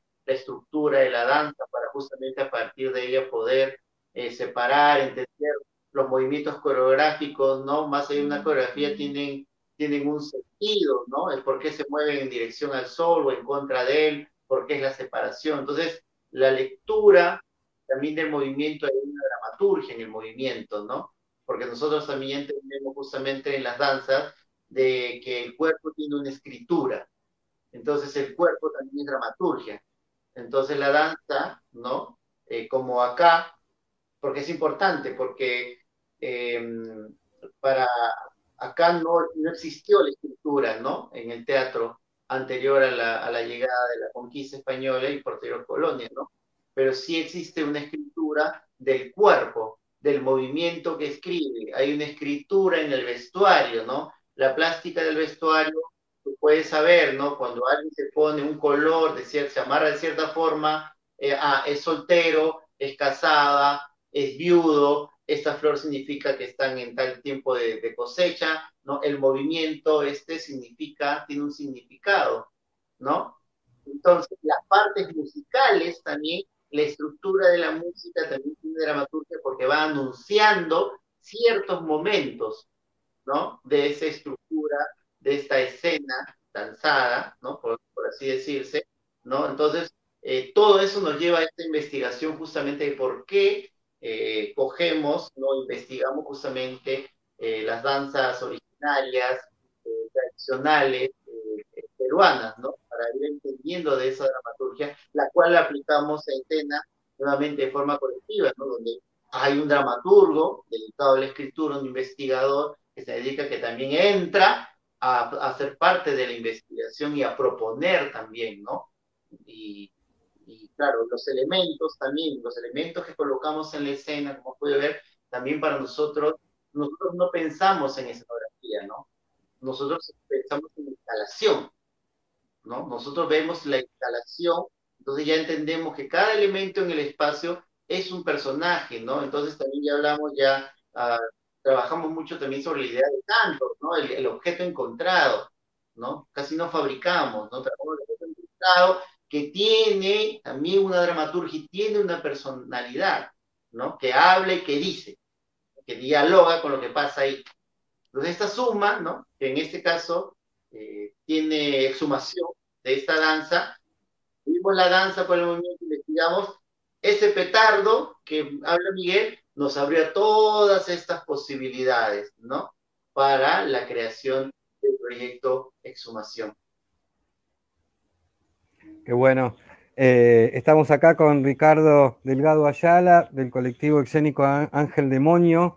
Eh, está contando eh, su identidad teatral, la identidad del colectivo y sus secretos, porque está dándonos muchas pautas de cómo trabaja.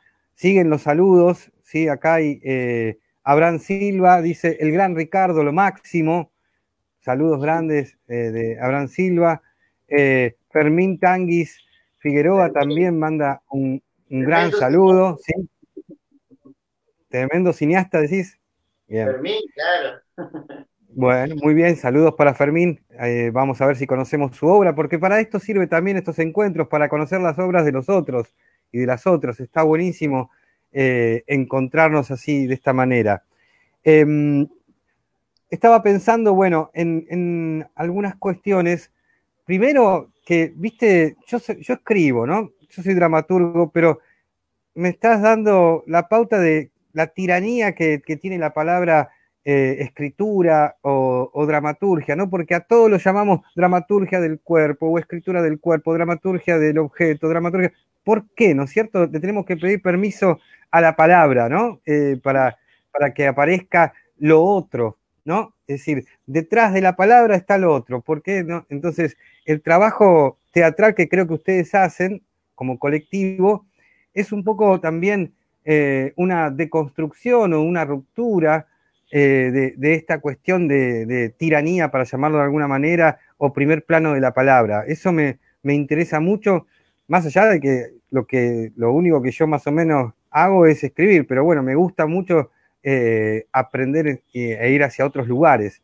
Me interesa mucho esta, esta cuestión que contaste y me, me gusta mucho el, el concepto de exhumación también, porque la obra, como vos bien decís, eh, trata, trabaja sobre eh, la masculinidad, las masculinidades, en un momento en donde, por suerte, eh, en Perú, en Argentina, en el mundo, con, mucho, con mucho trabajo, hay como una, una, llegada de el feminismo, ¿no? con mucha lucha, ¿no? Repito, y, con muchas estructuras eh, machistas que, lo impiden, pero estamos en otro tiempo y espero que ese tiempo llegue eh, pronto. ¿Cómo es trabajar eh, la idea de masculinidad o nueva masculinidad o masculinidades a partir de, de una obra? Y exhumación, ¿por qué exhumación?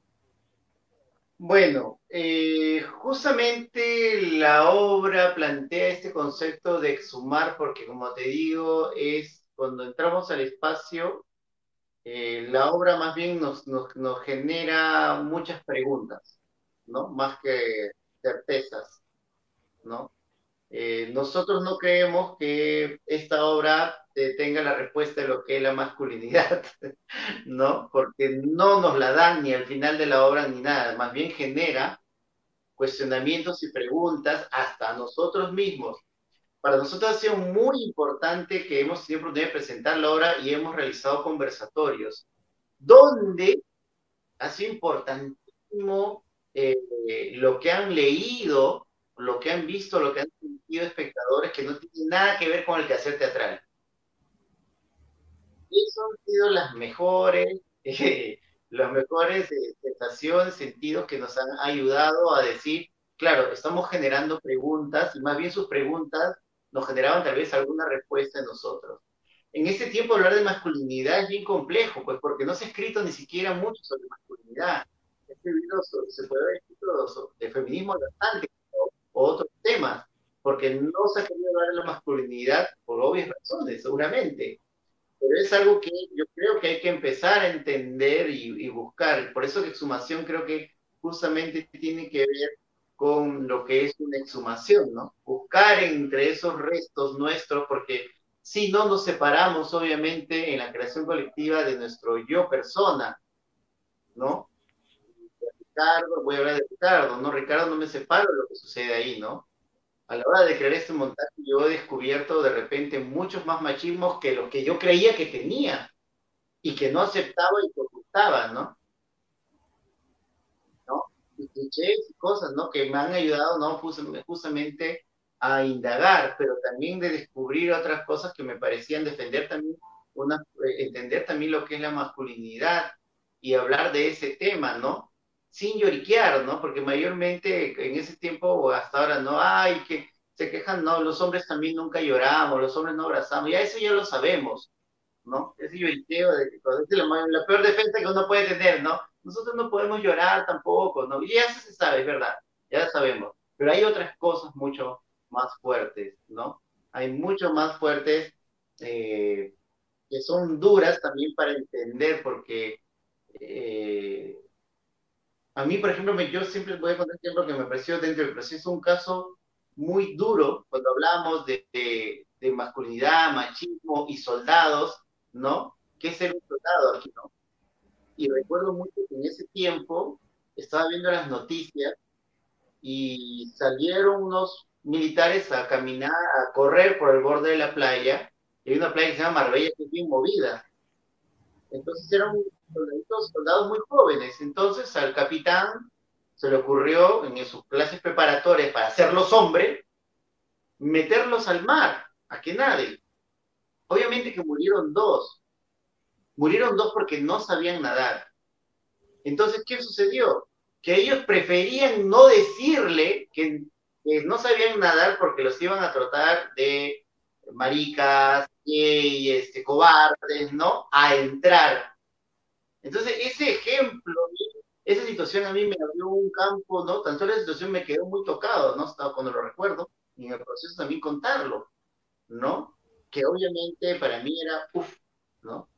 Otra de las cosas que sucedían también, y eso es muy, muy interesante, era trabajar con Augusto y yo, que digamos tenemos, nuestra formación ha sido dura, o nos hemos jugado de, como rudos, para así decirlo. Entonces los ensayos en momentos era, pues, era un choque, pues, pum, pa, uno era más, más bruto que el otro, y aprobábamos cosas que había momentos en que el director ha tenido que separarnos, ¿no? Ya, ya, ya, ya, ya, así nomás, ¿no? Porque nos íbamos. Ahora, eso yo no lo cuento como orgullo, ¿no? O sea, lo cuento como anécdota, pero ¿qué digo? Si yo lo analizo, digo, esta, esta, esta masculinidad que no entiendo no me permite a mí como actor conocer otro tipo de energías, de cosas más sutiles, de conocer otras formas de abordar la escena, de, estrategias para, para trabajar con el otro, ¿no? En otra sensación. Entonces también, en mi forma creativa, en mi forma. Entonces, no me permite tampoco sentir otra, otras capas de creación, ¿no? Entonces, ahí viene esta exhumación, ¿no? Por eso que justamente se llamaba exhumación porque también íbamos pasando cada uno entre esas investigaciones, eh, estas búsquedas, ¿no? Muy interesante, muy bueno.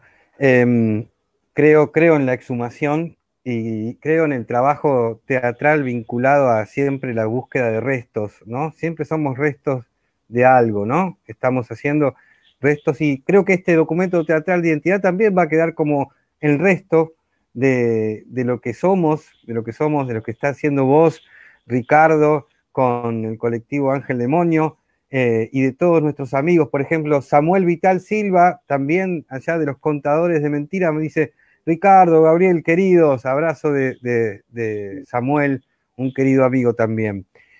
Estamos eh, transitando este mapa de identidad, este, este documento, este proceso ¿sí? que está contado a múltiples, múltiples voces, porque si bien vos nos estás contando desde tu, desde tu palabra, Ricardo, eh, siempre la identidad es un vínculo con lo colectivo, ¿no? Siempre hay otros ahí ayudándonos a, constituirnos, ayudándonos, eh, mezclándonos, mixturándonos. esos otros son muy importantes y determinantes para, para nuestra identidad. Pienso en esto de, la identidad en relación también con, como acabas de decir, ustedes fueron a investigar al lugar, como generalmente hacen siempre, la idea de, paisaje, pero entendido como, como paisaje social, no solamente como un paisaje eh, de la naturaleza, sino que cuando uno mira, observa, investiga, indaga, hace trabajo de campo como el que hacen ustedes, está eh, realizando algo con el paisaje. ¿Qué, te produce esa relación entre paisaje para tus obras, ¿no? Porque ahí vi varias obras que, están en vínculo con eso.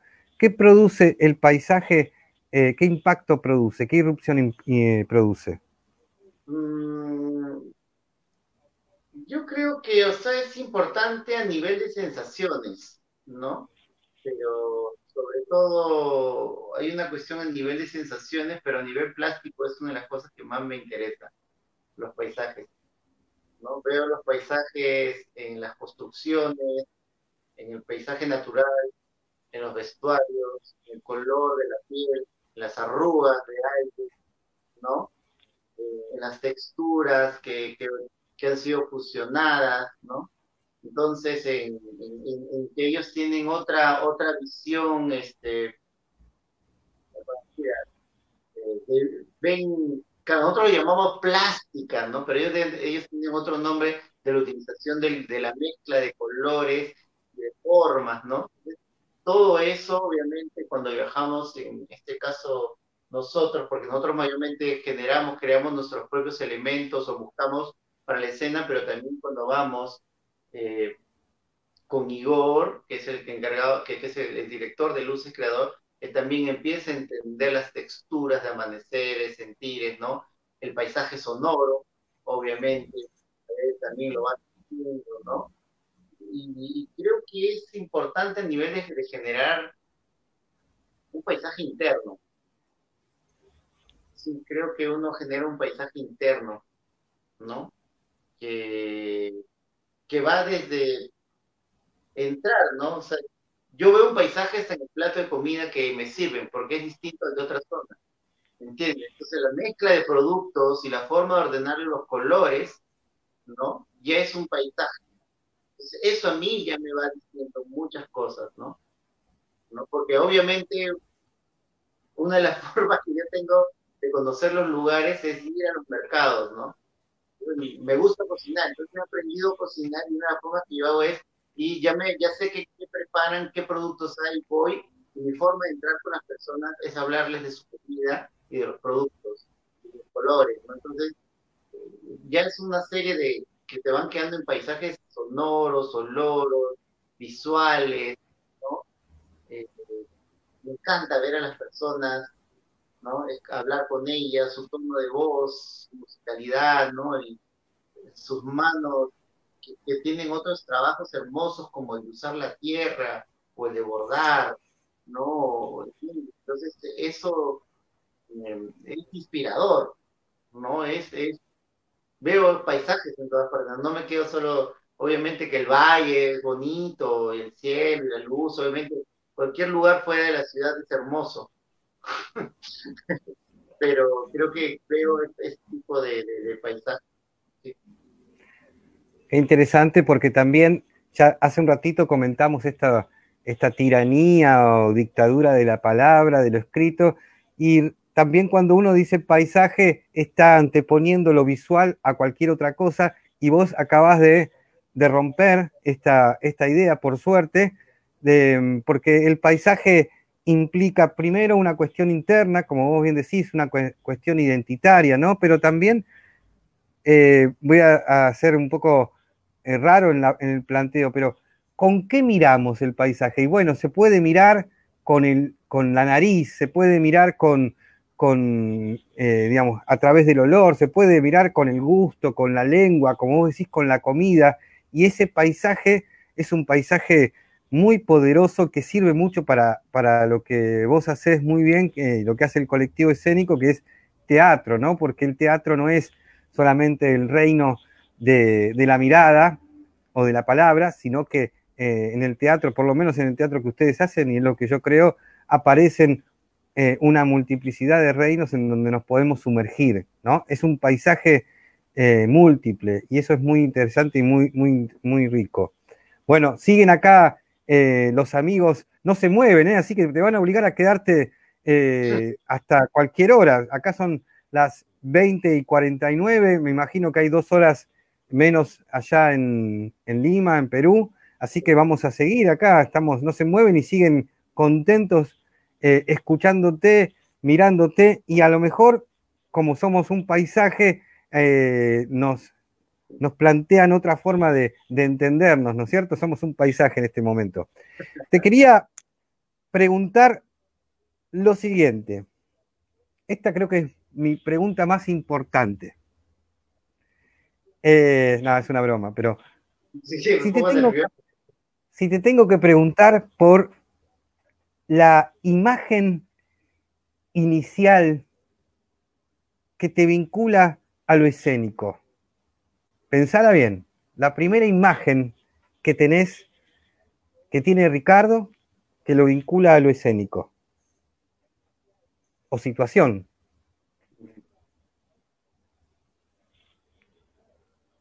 creo que de niño iba a la, nunca me gustaba ir a las fiestas de los cumpleaños de niños. Y, y solamente me gustaba ir cuando habían títeres. Creo que mi primer, siempre lo, he pensado hace un tiempo, ¿no? ¿Cuál ha sido mi primer acercamiento?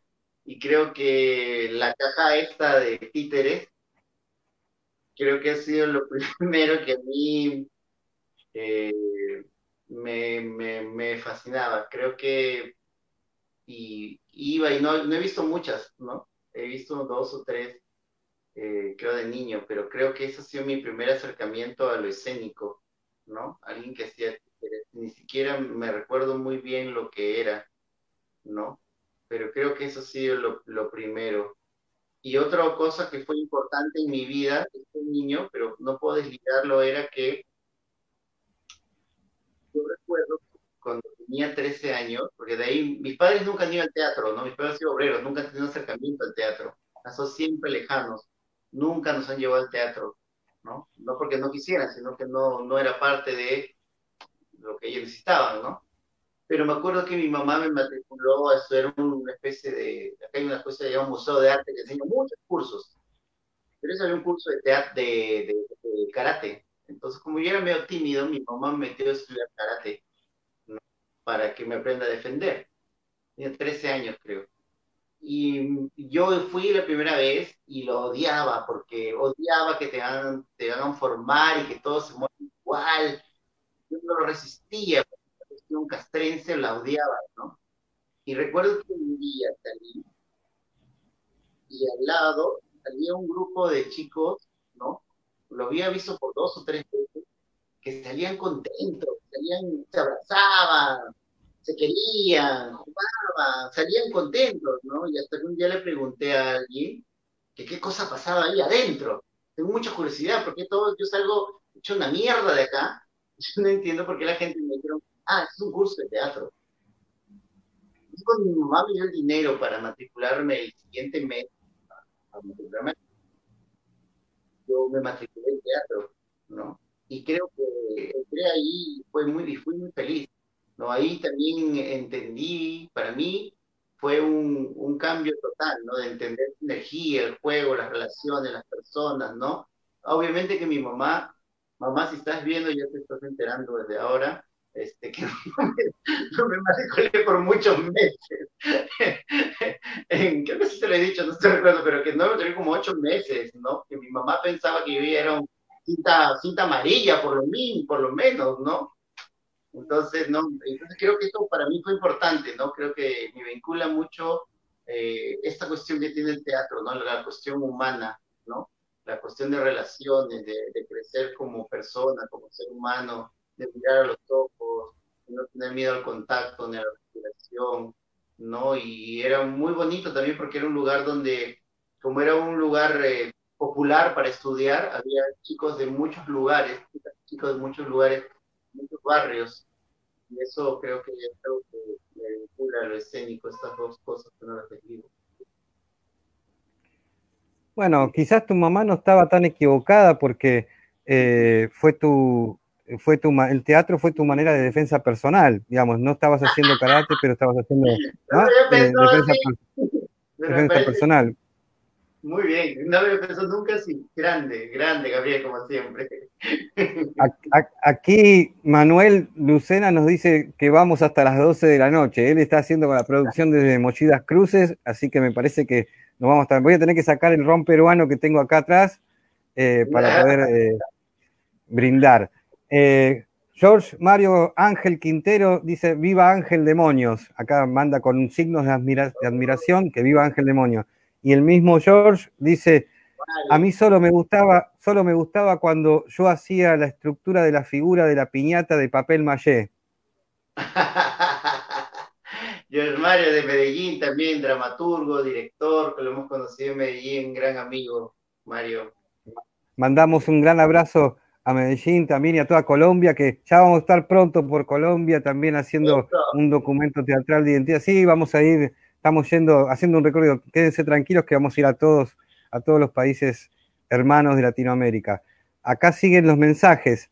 Eh, Abraham Silva dice, ¿cómo podríamos no generalizar una identidad de pueblos y transformarla cuando se proyecta en una apuesta escénica desde la visión de un pequeño grupo, entendiendo la identidad como algo bien amplio?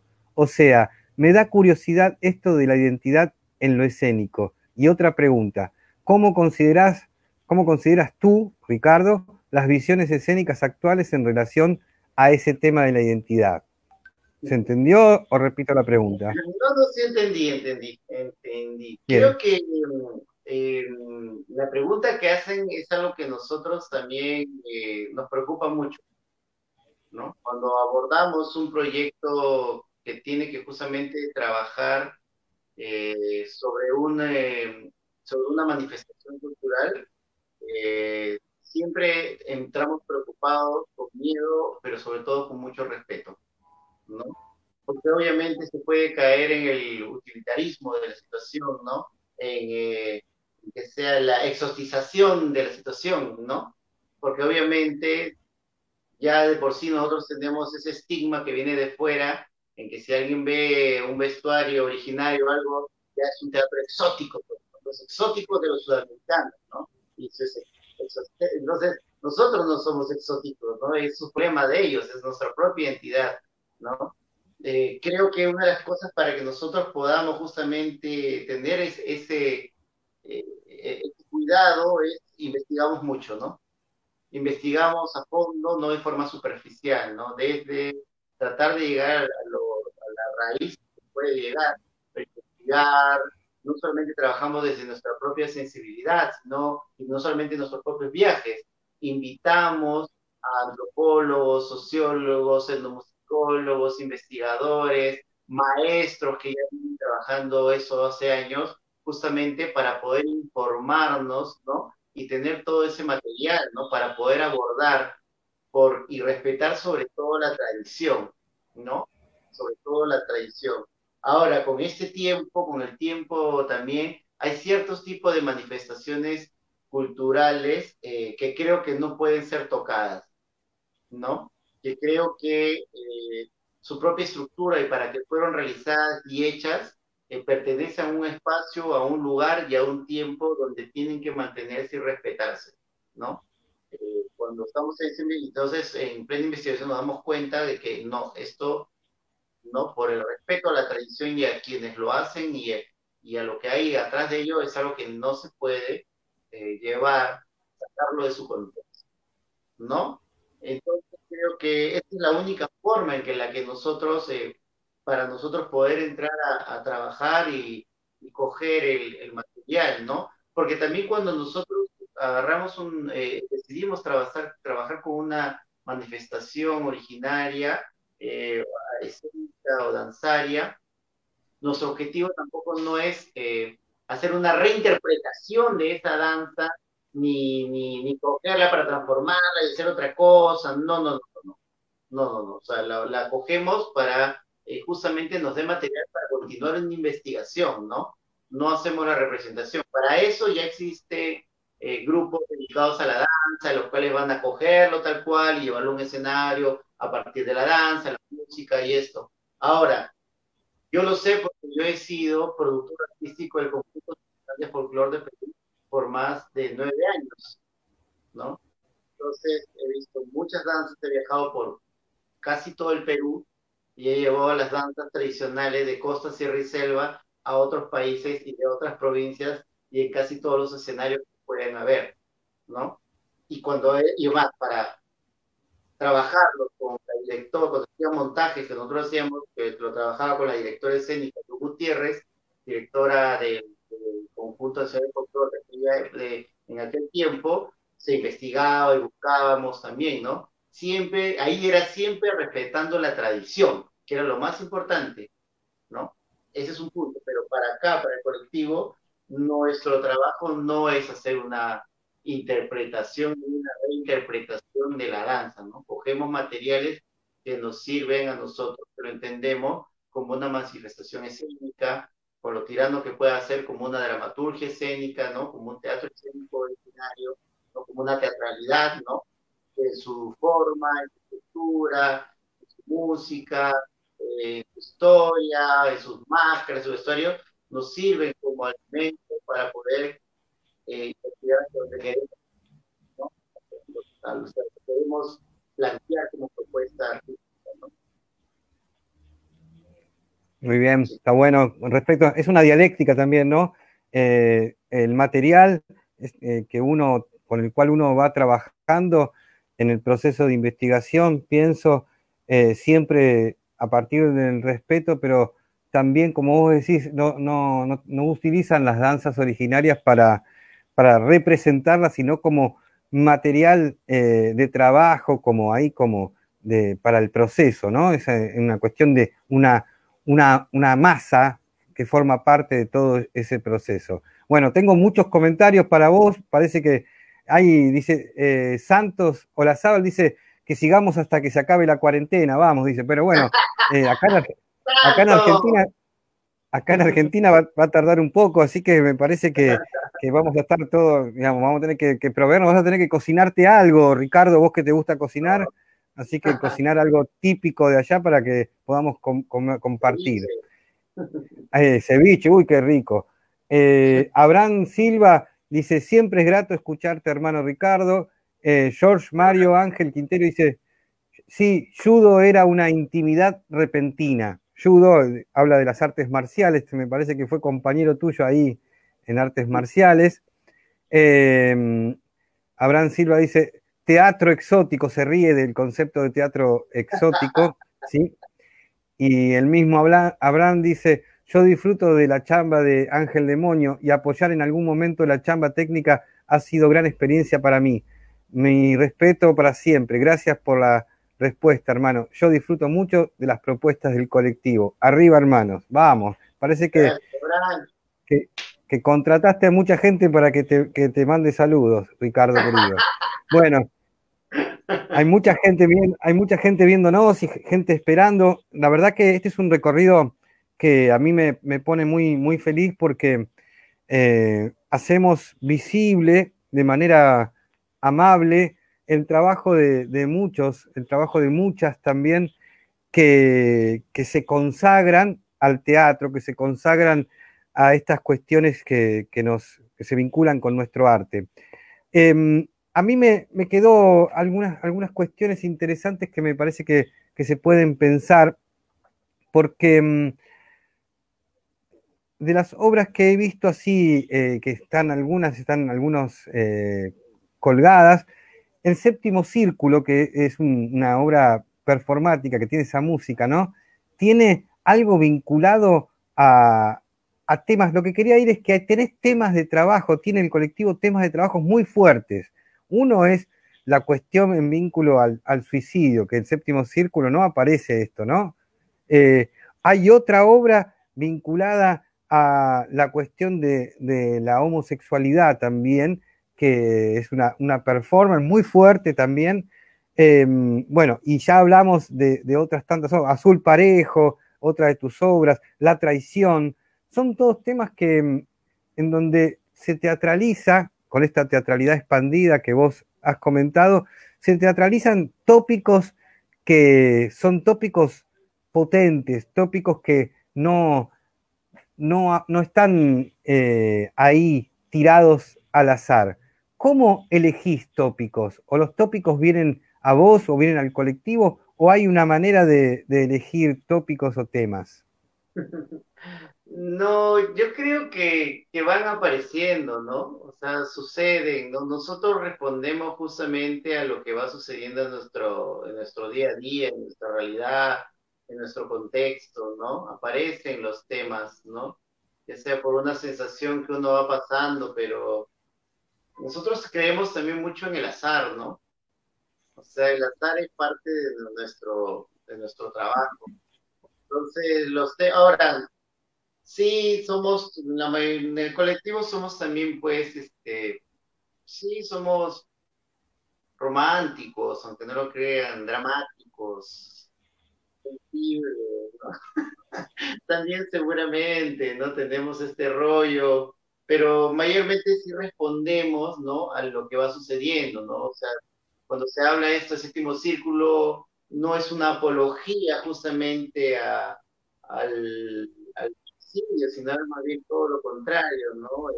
Hablar sobre este tema, viéndolo justamente desde muchas aristas, ¿no? Se llama séptimo círculo, segundo recinto, porque es el espacio de Dante, Alighieri, están todos los condenados, y también tenía que ver en ese tiempo en que se hablaba la música que la toca, más bien música subterránea que la toca Raúl Montañez, que es un ícono de la cultura subterránea, que se hablaba en ese tiempo que ya estaba iba a morir, ¿no? Entonces por eso se escogió y era tomar un espacio que es el Centro Cultural de Bellas Artes, que también estaba de caída, ¿no? Y era como que lo querían, como que estaba suicidando. Entonces responde a muchas cosas. Eh, también un trabajo que se llama Invernadero, que trata sobre el calentamiento global, hecho eh, por el año 2010, cuando estaba todo este rollo del calentamiento global. Entonces hicimos una intervención que tenía que ver con eso, ¿no? Que decidimos que nuestra postura también como artistas era hablar de este tema. Cuando hablamos de Soñando en Ámbar, de esta postura eh, de hablar sobre los gays, o, pero no era hablar sobre los gays, no sé cómo llamarlo, en ese tiempo y, cerca de nosotros también eh, sobre el caso de la homofobia, sobre todo, creo que el tema era hablar de homofobia porque teníamos eh, amigos y personas cercanas que los estaban matando, no solamente por su condición sexual, ¿no? Entonces eso también era un momento de nosotros hacer una acción hablando y planteando también una postura al respecto, ¿no? Entonces, eh, pues cada, cada situación va, va, va, apareciendo de acuerdo a cada situación, ¿no? Como lo que conversamos en el colectivo, si hay una idea respecto a lo que está sucediendo, eh, eh, no, creo que, que va respondiendo. O iniciamos un proyecto también, ¿no? claro, cuando el azar que es, exhumación, trabajamos los chapis, vino y justamente encajó, pero seguramente también ya está conectado a nosotros de hablar de la masculinidad y traer esta danza que es de hombres, se conectó y, fluyó. Entonces, ese sentido también puede ser el azar, tal vez. Nosotros trabajamos una cosa, un concepto que es, nosotros, eh, nosotros buscamos algo que no existe, pero sabemos que está ahí. Y es nuestra forma de trabajo, ¿no? Entonces, cuando trabajamos, estamos, ¿no? Ese es nuestro, nuestro, lema, ¿no? Buscamos algo que no existe, pero sabemos que está ahí. Entonces, ahí vamos a investigar, ¿no? Entonces, eso, es como van saliendo las cosas. Excelente, excelente. Lo que no existe, ¿no? Pero que está ahí, que está ahí cerquita, que está ahí en algún lugar, pero eh, todo es tentativa de lo que no existe, ¿no? Estás ahí siempre trabajando y que esto te lo da la investigación. Uno no sabe para dónde va, eh, pero está investigando. No, a veces no es, a veces de manera más consciente, a veces de manera menos consciente, pero eh, sabe que algo está buscando y quizás a veces eh, no importa encontrarlo porque puede ser interesante esta idea también de, del teatro, la teatralidad de proceso, ¿no? No hace falta siempre tener una obra delimitada o terminada, sino que eh, a veces uno es feliz en el proceso y ya, y basta, y se acabó, ¿no? no hace falta que se concrete de todo. Em, bueno, seguimos acá con mucha gente, estamos en el documento teatral de identidad, esta especie de, de archivo, de archivo de futuro, de archivo del pasado, pero también del presente. Estamos haciendo una especie de arqueología del presente con el señor Ricardo Delgado Ayala y con eh, su colectivo escénico arte eh, Ángel Demonio. Una cosa que a mí me, interesa también de preguntarte tiene que ver con eh, la posibilidad del, taller, ¿no? Ustedes eh, como colectivo quizás producen talleres, producen cuestiones vinculadas al entrenamiento y creo que haber visto algo por ahí de la experiencia de la carne, ¿no? Como, como un taller, un vínculo con, la carne, ¿no? El cuerpo otra vez en el centro de la investigación. Eh, mira, Generalmente nosotros no hacemos talleres, ¿no? No es algo que, o sea, de repente de forma independiente, eh, los compañeros, cada uno dicta un taller, o tal vez yo, yo, es muy difícil que dicte un taller, pero como colectivos no hacemos talleres, ¿no? Eh, sobre la experiencia de la carne es un proyecto que eh, lo realiza un colectivo que se llama el Gampón Espacio, un espacio alternativo que tiene este proyecto que se llama Experiencia de la Carne, que no sé, creo que ya está en su cuarta o quinta edición, ¿no? Que ellos invitan distintos artistas dentro de este concepto. Eh, entonces ellos nos invitaron a este último encuentro de la carne para que nosotros diéramos un taller, lo cual nosotros no quisimos dar un taller, sino generar una experiencia escénica a partir de, la, del material que nosotros estamos investigando, que se llama la piñata, ¿no? Y era la idea de hacer una intervención en un espacio público, ¿no? Eh, y, que esto, esta investigación de esa experiencia eh, iba a ser parte eh, justamente también de un proceso nuestro, ¿no? Y nos invitábamos a los artistas que venían de las danzas tradicionales, del teatro, de la plástica, y de otras no nos interesaba exactamente que sean teatreros para trabajar esta experiencia, tomar un espacio público, trabajar esta experiencia por una semana y realizar una intervención en un espacio llamado el Girón de la Unión, en el centro de Lima, que es una calle de galerías bastante llena, ¿no? Para hacer una intervención en un elemento llamado piñata. Entonces, eh, esa ha sido una de las experiencias que hemos hecho si no ha sido, ha sido en 20 años, creo que ha sido el primer taller que nosotros hemos dado colectivo, ¿no? O sea, y ahora estamos, eh, estamos planteando uno para este año, por los 20 años, pero por la situación no se dio, ¿no? Pero no un taller, sino una experiencia escénica de un laboratorio de investigación con un objetivo claro, ¿no? Eh, sí, pues, es una cuestión de no es una posición de no, no es difícil para, para nosotros entender el taller como taller, ¿no? No es, no es complicado esto como el colectivo de un intercambio, yo te voy a enseñar, ¿no? Creo que más bien nos interesa un intercambio de, de experiencias también de los que traen ellos, ¿no? Y un intercambio de eso. Eh, sí, creo que va más por ahí, ¿no? Entiendo, respeto el taller, creo que es una cuestión muy importante. Hay gente que lo hace maravillosamente y son, son espacios importantes de Creo que mm, no manejamos eh, eso, ¿no? no o sea, que no. Estamos ahora más bien trabajando sobre las experiencias escénicas de intercambio.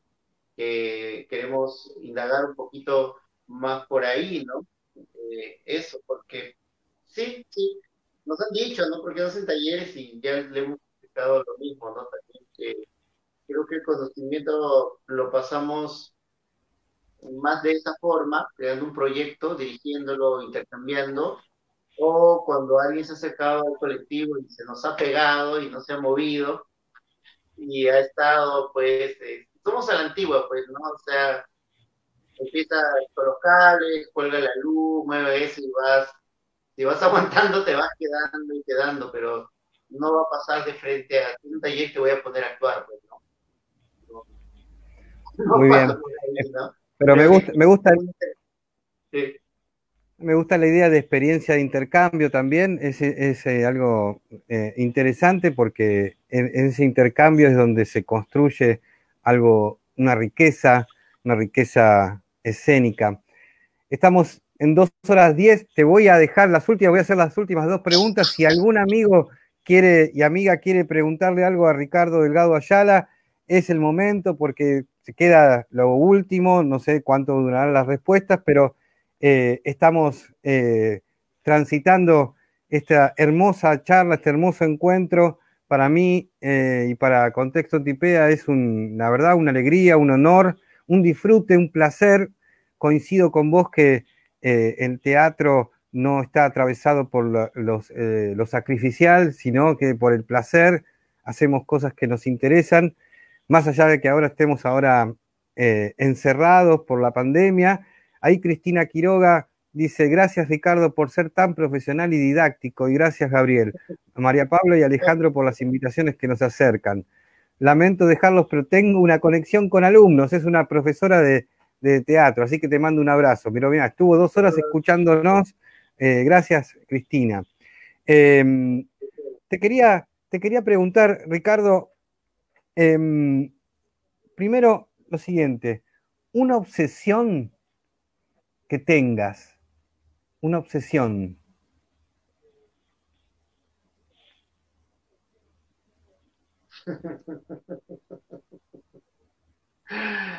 Ah,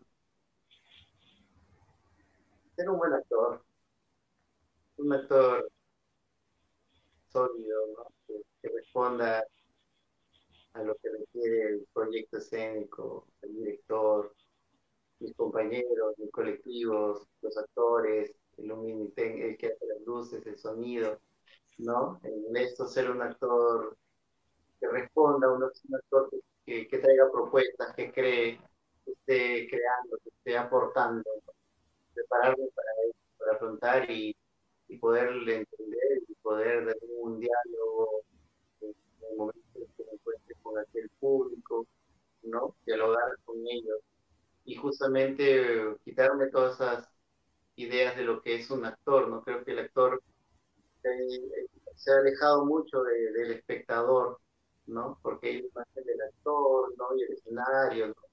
Pero creo que más bien el actor es alguien que tiene que entrar en una absoluta humildad, absoluta tranquilidad, descender y, crecer espiritual y energía, de energía y como ser humano, político, social, de vida y todo para poder estar a la altura de los ojos de, este público, de este espectador, de este testigo, de este participante y poder entablar este ritual de la teatralidad, ¿no? Este ritual escénico, ¿no?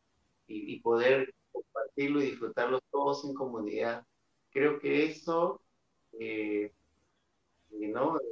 Es algo que me, que me podría obsesionar, por así decirlo, es una, constante búsqueda, ¿no? En el cual también eso tiene que ver justamente con responder también a, a todo lo que, lo que me ofrecen los miembros de mi colectivo, pero no solamente ellos, sino las personas que se acercan a nosotros, los amigos, tú, las personas cercanas que también escriben y nos dan su cariño, ¿no? Y, y, es algo que para mí es conmovedor es también saber lo que una vez nos dijeron, que me dijo Miguel, que es muy extraño. Nosotros somos un colectivo que su mayor sustento está en la amistad, ¿no? Que somos amigos. ¿No? Y creo que eso es muy valioso, valoro mucho esa amistad y creo que eso es una obsesión, podría decir. Pavada de obsesión, pequeña obsesión tenés, Ricardo.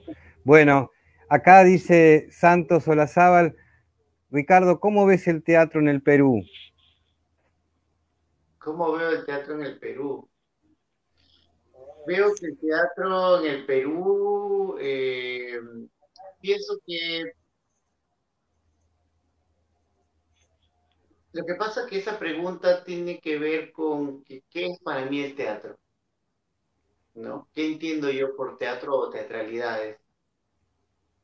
El teatro industrial, el cual se maneja por compañías y lugares, ahorita está en una crisis, porque no llena salas, ¿no?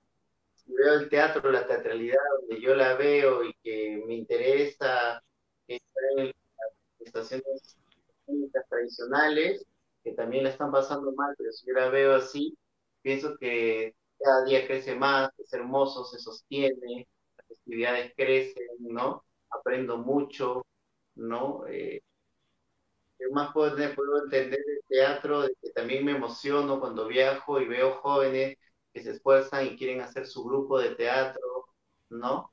Cómo me emociono cuando voy a la periferia de Lima y encuentro grupos que tienen 10 años, 15 años o colectivos de jóvenes que se juntan y son este, miembros que participan directamente con su sociedad, ¿no? Con, lo, con la problemática de su barrio, ¿no? Y con las pocas técnicas que tienen, están trabajando, sacando adelante la actividad, ¿no? El teatro, por eso digo, puede ser muy amplia esa respuesta, porque no creo que solamente el teatro tenga que ver con un título universitario o esto es hacer teatro, ¿no? Y encasillarlo. Entonces pienso que el teatro tiene muchas variantes. A nivel institucional y la mirada que tiene el Ministerio de Cultura hacia el teatro es una mierda, ¿no?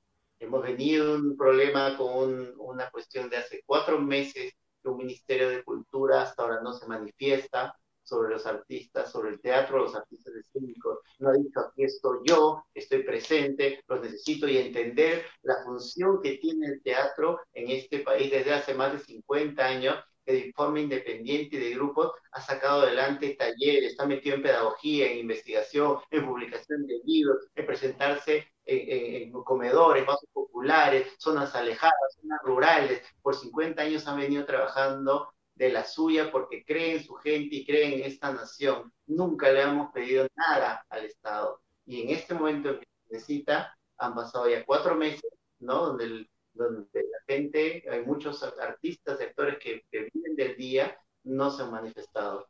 Si es entenderlo a nivel de ese teatro, de cómo lo el, el Estado, el Estado no ve el teatro.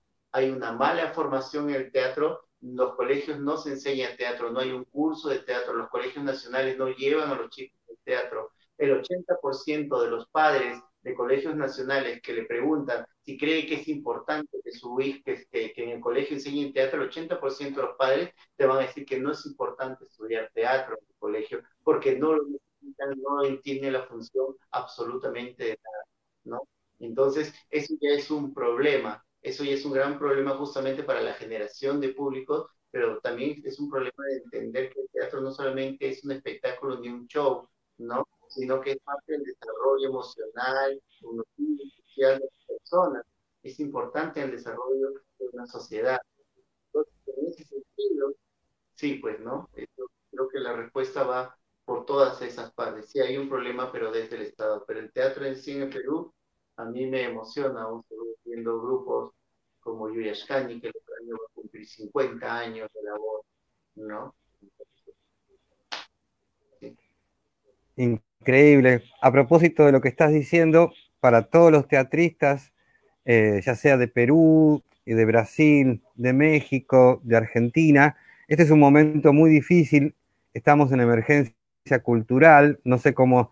Yo he, escuchado y y he visto y leído cosas de Perú que se han planteado colectivamente y están luchando para que se los reconozca, porque como vos bien diste la descripción, eh, el Estado no mira hacia el Estado.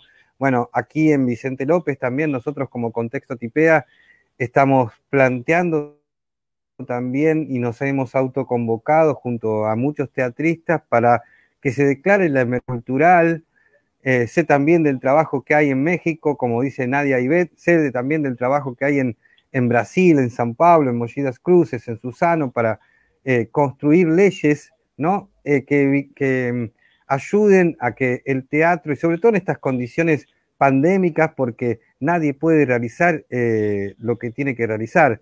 Y no estamos hablando solamente de lo económico, que si bien es importante, sino que estamos hablando del derecho a la cultura el derecho a la cultura. El teatro lo que manifiesta es el derecho a la formación cultural, ¿no? Entre otras cuestiones muy importantes, que son mucho más importantes, por lo menos desde mi punto de vista, que eh, la cuestión económica con la cual siempre quieren igualar eh, a los artistas y me parece que no es así. Entonces, que vaya desde aquí eh, conjuntamente nuestra solidaridad para todos los teatreros y artistas de, de Perú, de México, de Bolivia, de Ecuador, de toda América Latina, de Brasil y de Argentina, porque estamos en la misma situación. Si hay algo que hace la pandemia y la cuarentena es que nos iguala en un montón de aspectos y sobre todo en este, en este aspecto de no poder crear, trabajar y, construir eh, cultura. ¿sí?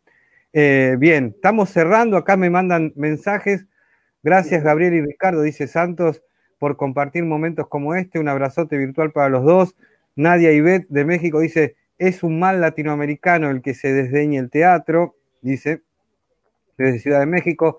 Clayton Pereira dice, gracias a los dos. Samuel Vitar también dice, gracias por compartir. Manuel Lucena, que es un exagerado, dice, dos gigantes del teatro del Grupo Latinoamérica, gracias por la oportunidad. No sé de quién hablará, seguramente Manuel. Eh, pero bueno, sí, eh, exagerados. La última pregunta, y vamos a hacer que sea eh, final. Desde ya te agradezco mucho y seguramente vamos a quedar en contacto y con mucha de la gente que estuvo participando. Hay un gran nivel de participación y te van a llamar y van, van a, recurrir a vos. Eh, la última pregunta que quiero hacerte es si la podemos pensar juntos como parte de este documento teatral de identidad, em, sería, ¿cómo podemos definir si cabe la, cuestión de la definición, eh, la poética, la ética, la estética del colectivo escénico Ángel Demonio de Lima, Perú.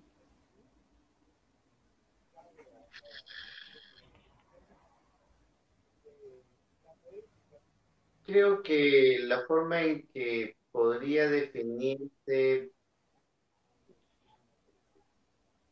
es que lo que nosotros buscamos como, en primer lugar, como artistas, los que integramos el colectivo, es ser consecuentes. ¿no? Creo que a partir de ser consecuentes que empiezan a abrirse esas posibilidades, ¿no? Y no ser consecuentes solamente, eh, ser consecuente con nuestra vida personal y con lo que tiene que ver con nuestra obra, ¿no? No, no vemos el teatro solamente para terminar de hacer una obra artística bella y bonita, que le guste o no disguste. Creo que nuestras obras, no los trabajos que hacemos, tienen algo que decir, que manifestar, que proponer, que dialogar, que denunciar, ¿no? Referente a lo que nos está sucediendo a nuestro alrededor, a nuestro contexto. Y creo que a partir de ahí es que justamente empieza a aparecer la poética y la ética de nuestro colectivo. Tratar de ser consecuentes. Y en eso es que a veces también tal vez podemos confundir, fallamos, o queremos echarnos un costado o atrás, pero están los miembros del colectivo para apoyarnos unos entre otros y también están nuestros amigos, los invitados y las personas eh, a las cuales siempre recurrimos y nos dan su ayuda a través de su cariño, de sus saberes y de su esfuerzo. ¿no? Y, también como lo que generas tú, ¿no? generar estas, estas redes, de entender de que seguimos trabajando, seguimos creando y seguimos preocupados no solamente por lo que sucede en mi grupo, lo que yo hago, ¿no? sino entender lo que está en el teatro americano también es importantísimo y es algo que tenemos que recuperar estas redes de conocimiento y de intercambio. Frente ahora también entender eh, ¿no? que ya no solamente el problema es Sudamérica, sino que ya el plan Cóndor se vuelve a poner nuevamente con otros nombres y de otras formas. No, tenemos que estar unidos también para eso. Muy bien, hay que construir, hay que construir redes, encuentros, tejidos, hay que seguir construyendo y esa tiene que ser una dimensión política, ¿no? Teatro, eh, política teatral y teatro política, porque así como hay redes que construyen negativamente, el teatro es una red que produce, produce política, política de manera eh, humana, eh, positiva. Y bueno, acá lo vimos, lo estamos viendo con, este contexto en vivo, con este documento teatral de identidad tuyo y del colectivo escénico, porque hay desde México, Estados Unidos también, para aquí abajo, hasta toda la Argentina, toda América Latina, hay mucha gente pendiente y agradeciendo. Eso es importante. La palabra gracias es, es fundamental a la hora de encontrarnos, ¿no? Em, me parece que nosotros tenemos esta, esta búsqueda, esta necesidad siempre de, encontrarnos y producir juntos, producir juntos. Y como pensamos por aquí en contexto, la mejor obra siempre es la obra de los otros, ¿no? Creo fundamentalmente que eso es, es algo como un principio a seguir. Yo cuando veo la obra de los otros y de las otras, em, me regocijo y, puedo, puedo pensar mejor algo de lo mío, pero un poquito pienso lo mío a partir de, lo otro. Ricardo, querido, te agradecemos mucho. Le mando un saludo enorme a todos los que nos estuvieron viendo y escuchando, eh, sobre todo a la gente de Perú. Vos sabés que yo no conozco Perú, tengo ganas de ir y en algún momento, vos tenés una casa acá en Vicente López, en, en Argentina, así que en algún momento me voy a dar una vuelta por allá seguramente porque tengo muchos amigos.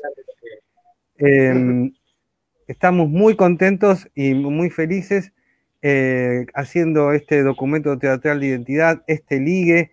Eh, acá Margarita Hernández de, México dice, gracias por la frase, ser consecuentes en el teatro, ser consecuentes nos da con la pandemia, necesitamos muchos pericles, gracias, construyamos, ¿no? Dice Margarita, que es de Tadeco Teatro, un grupo también histórico de más de 25 años allá de la Ciudad de México. Eh, te agradecemos mucho.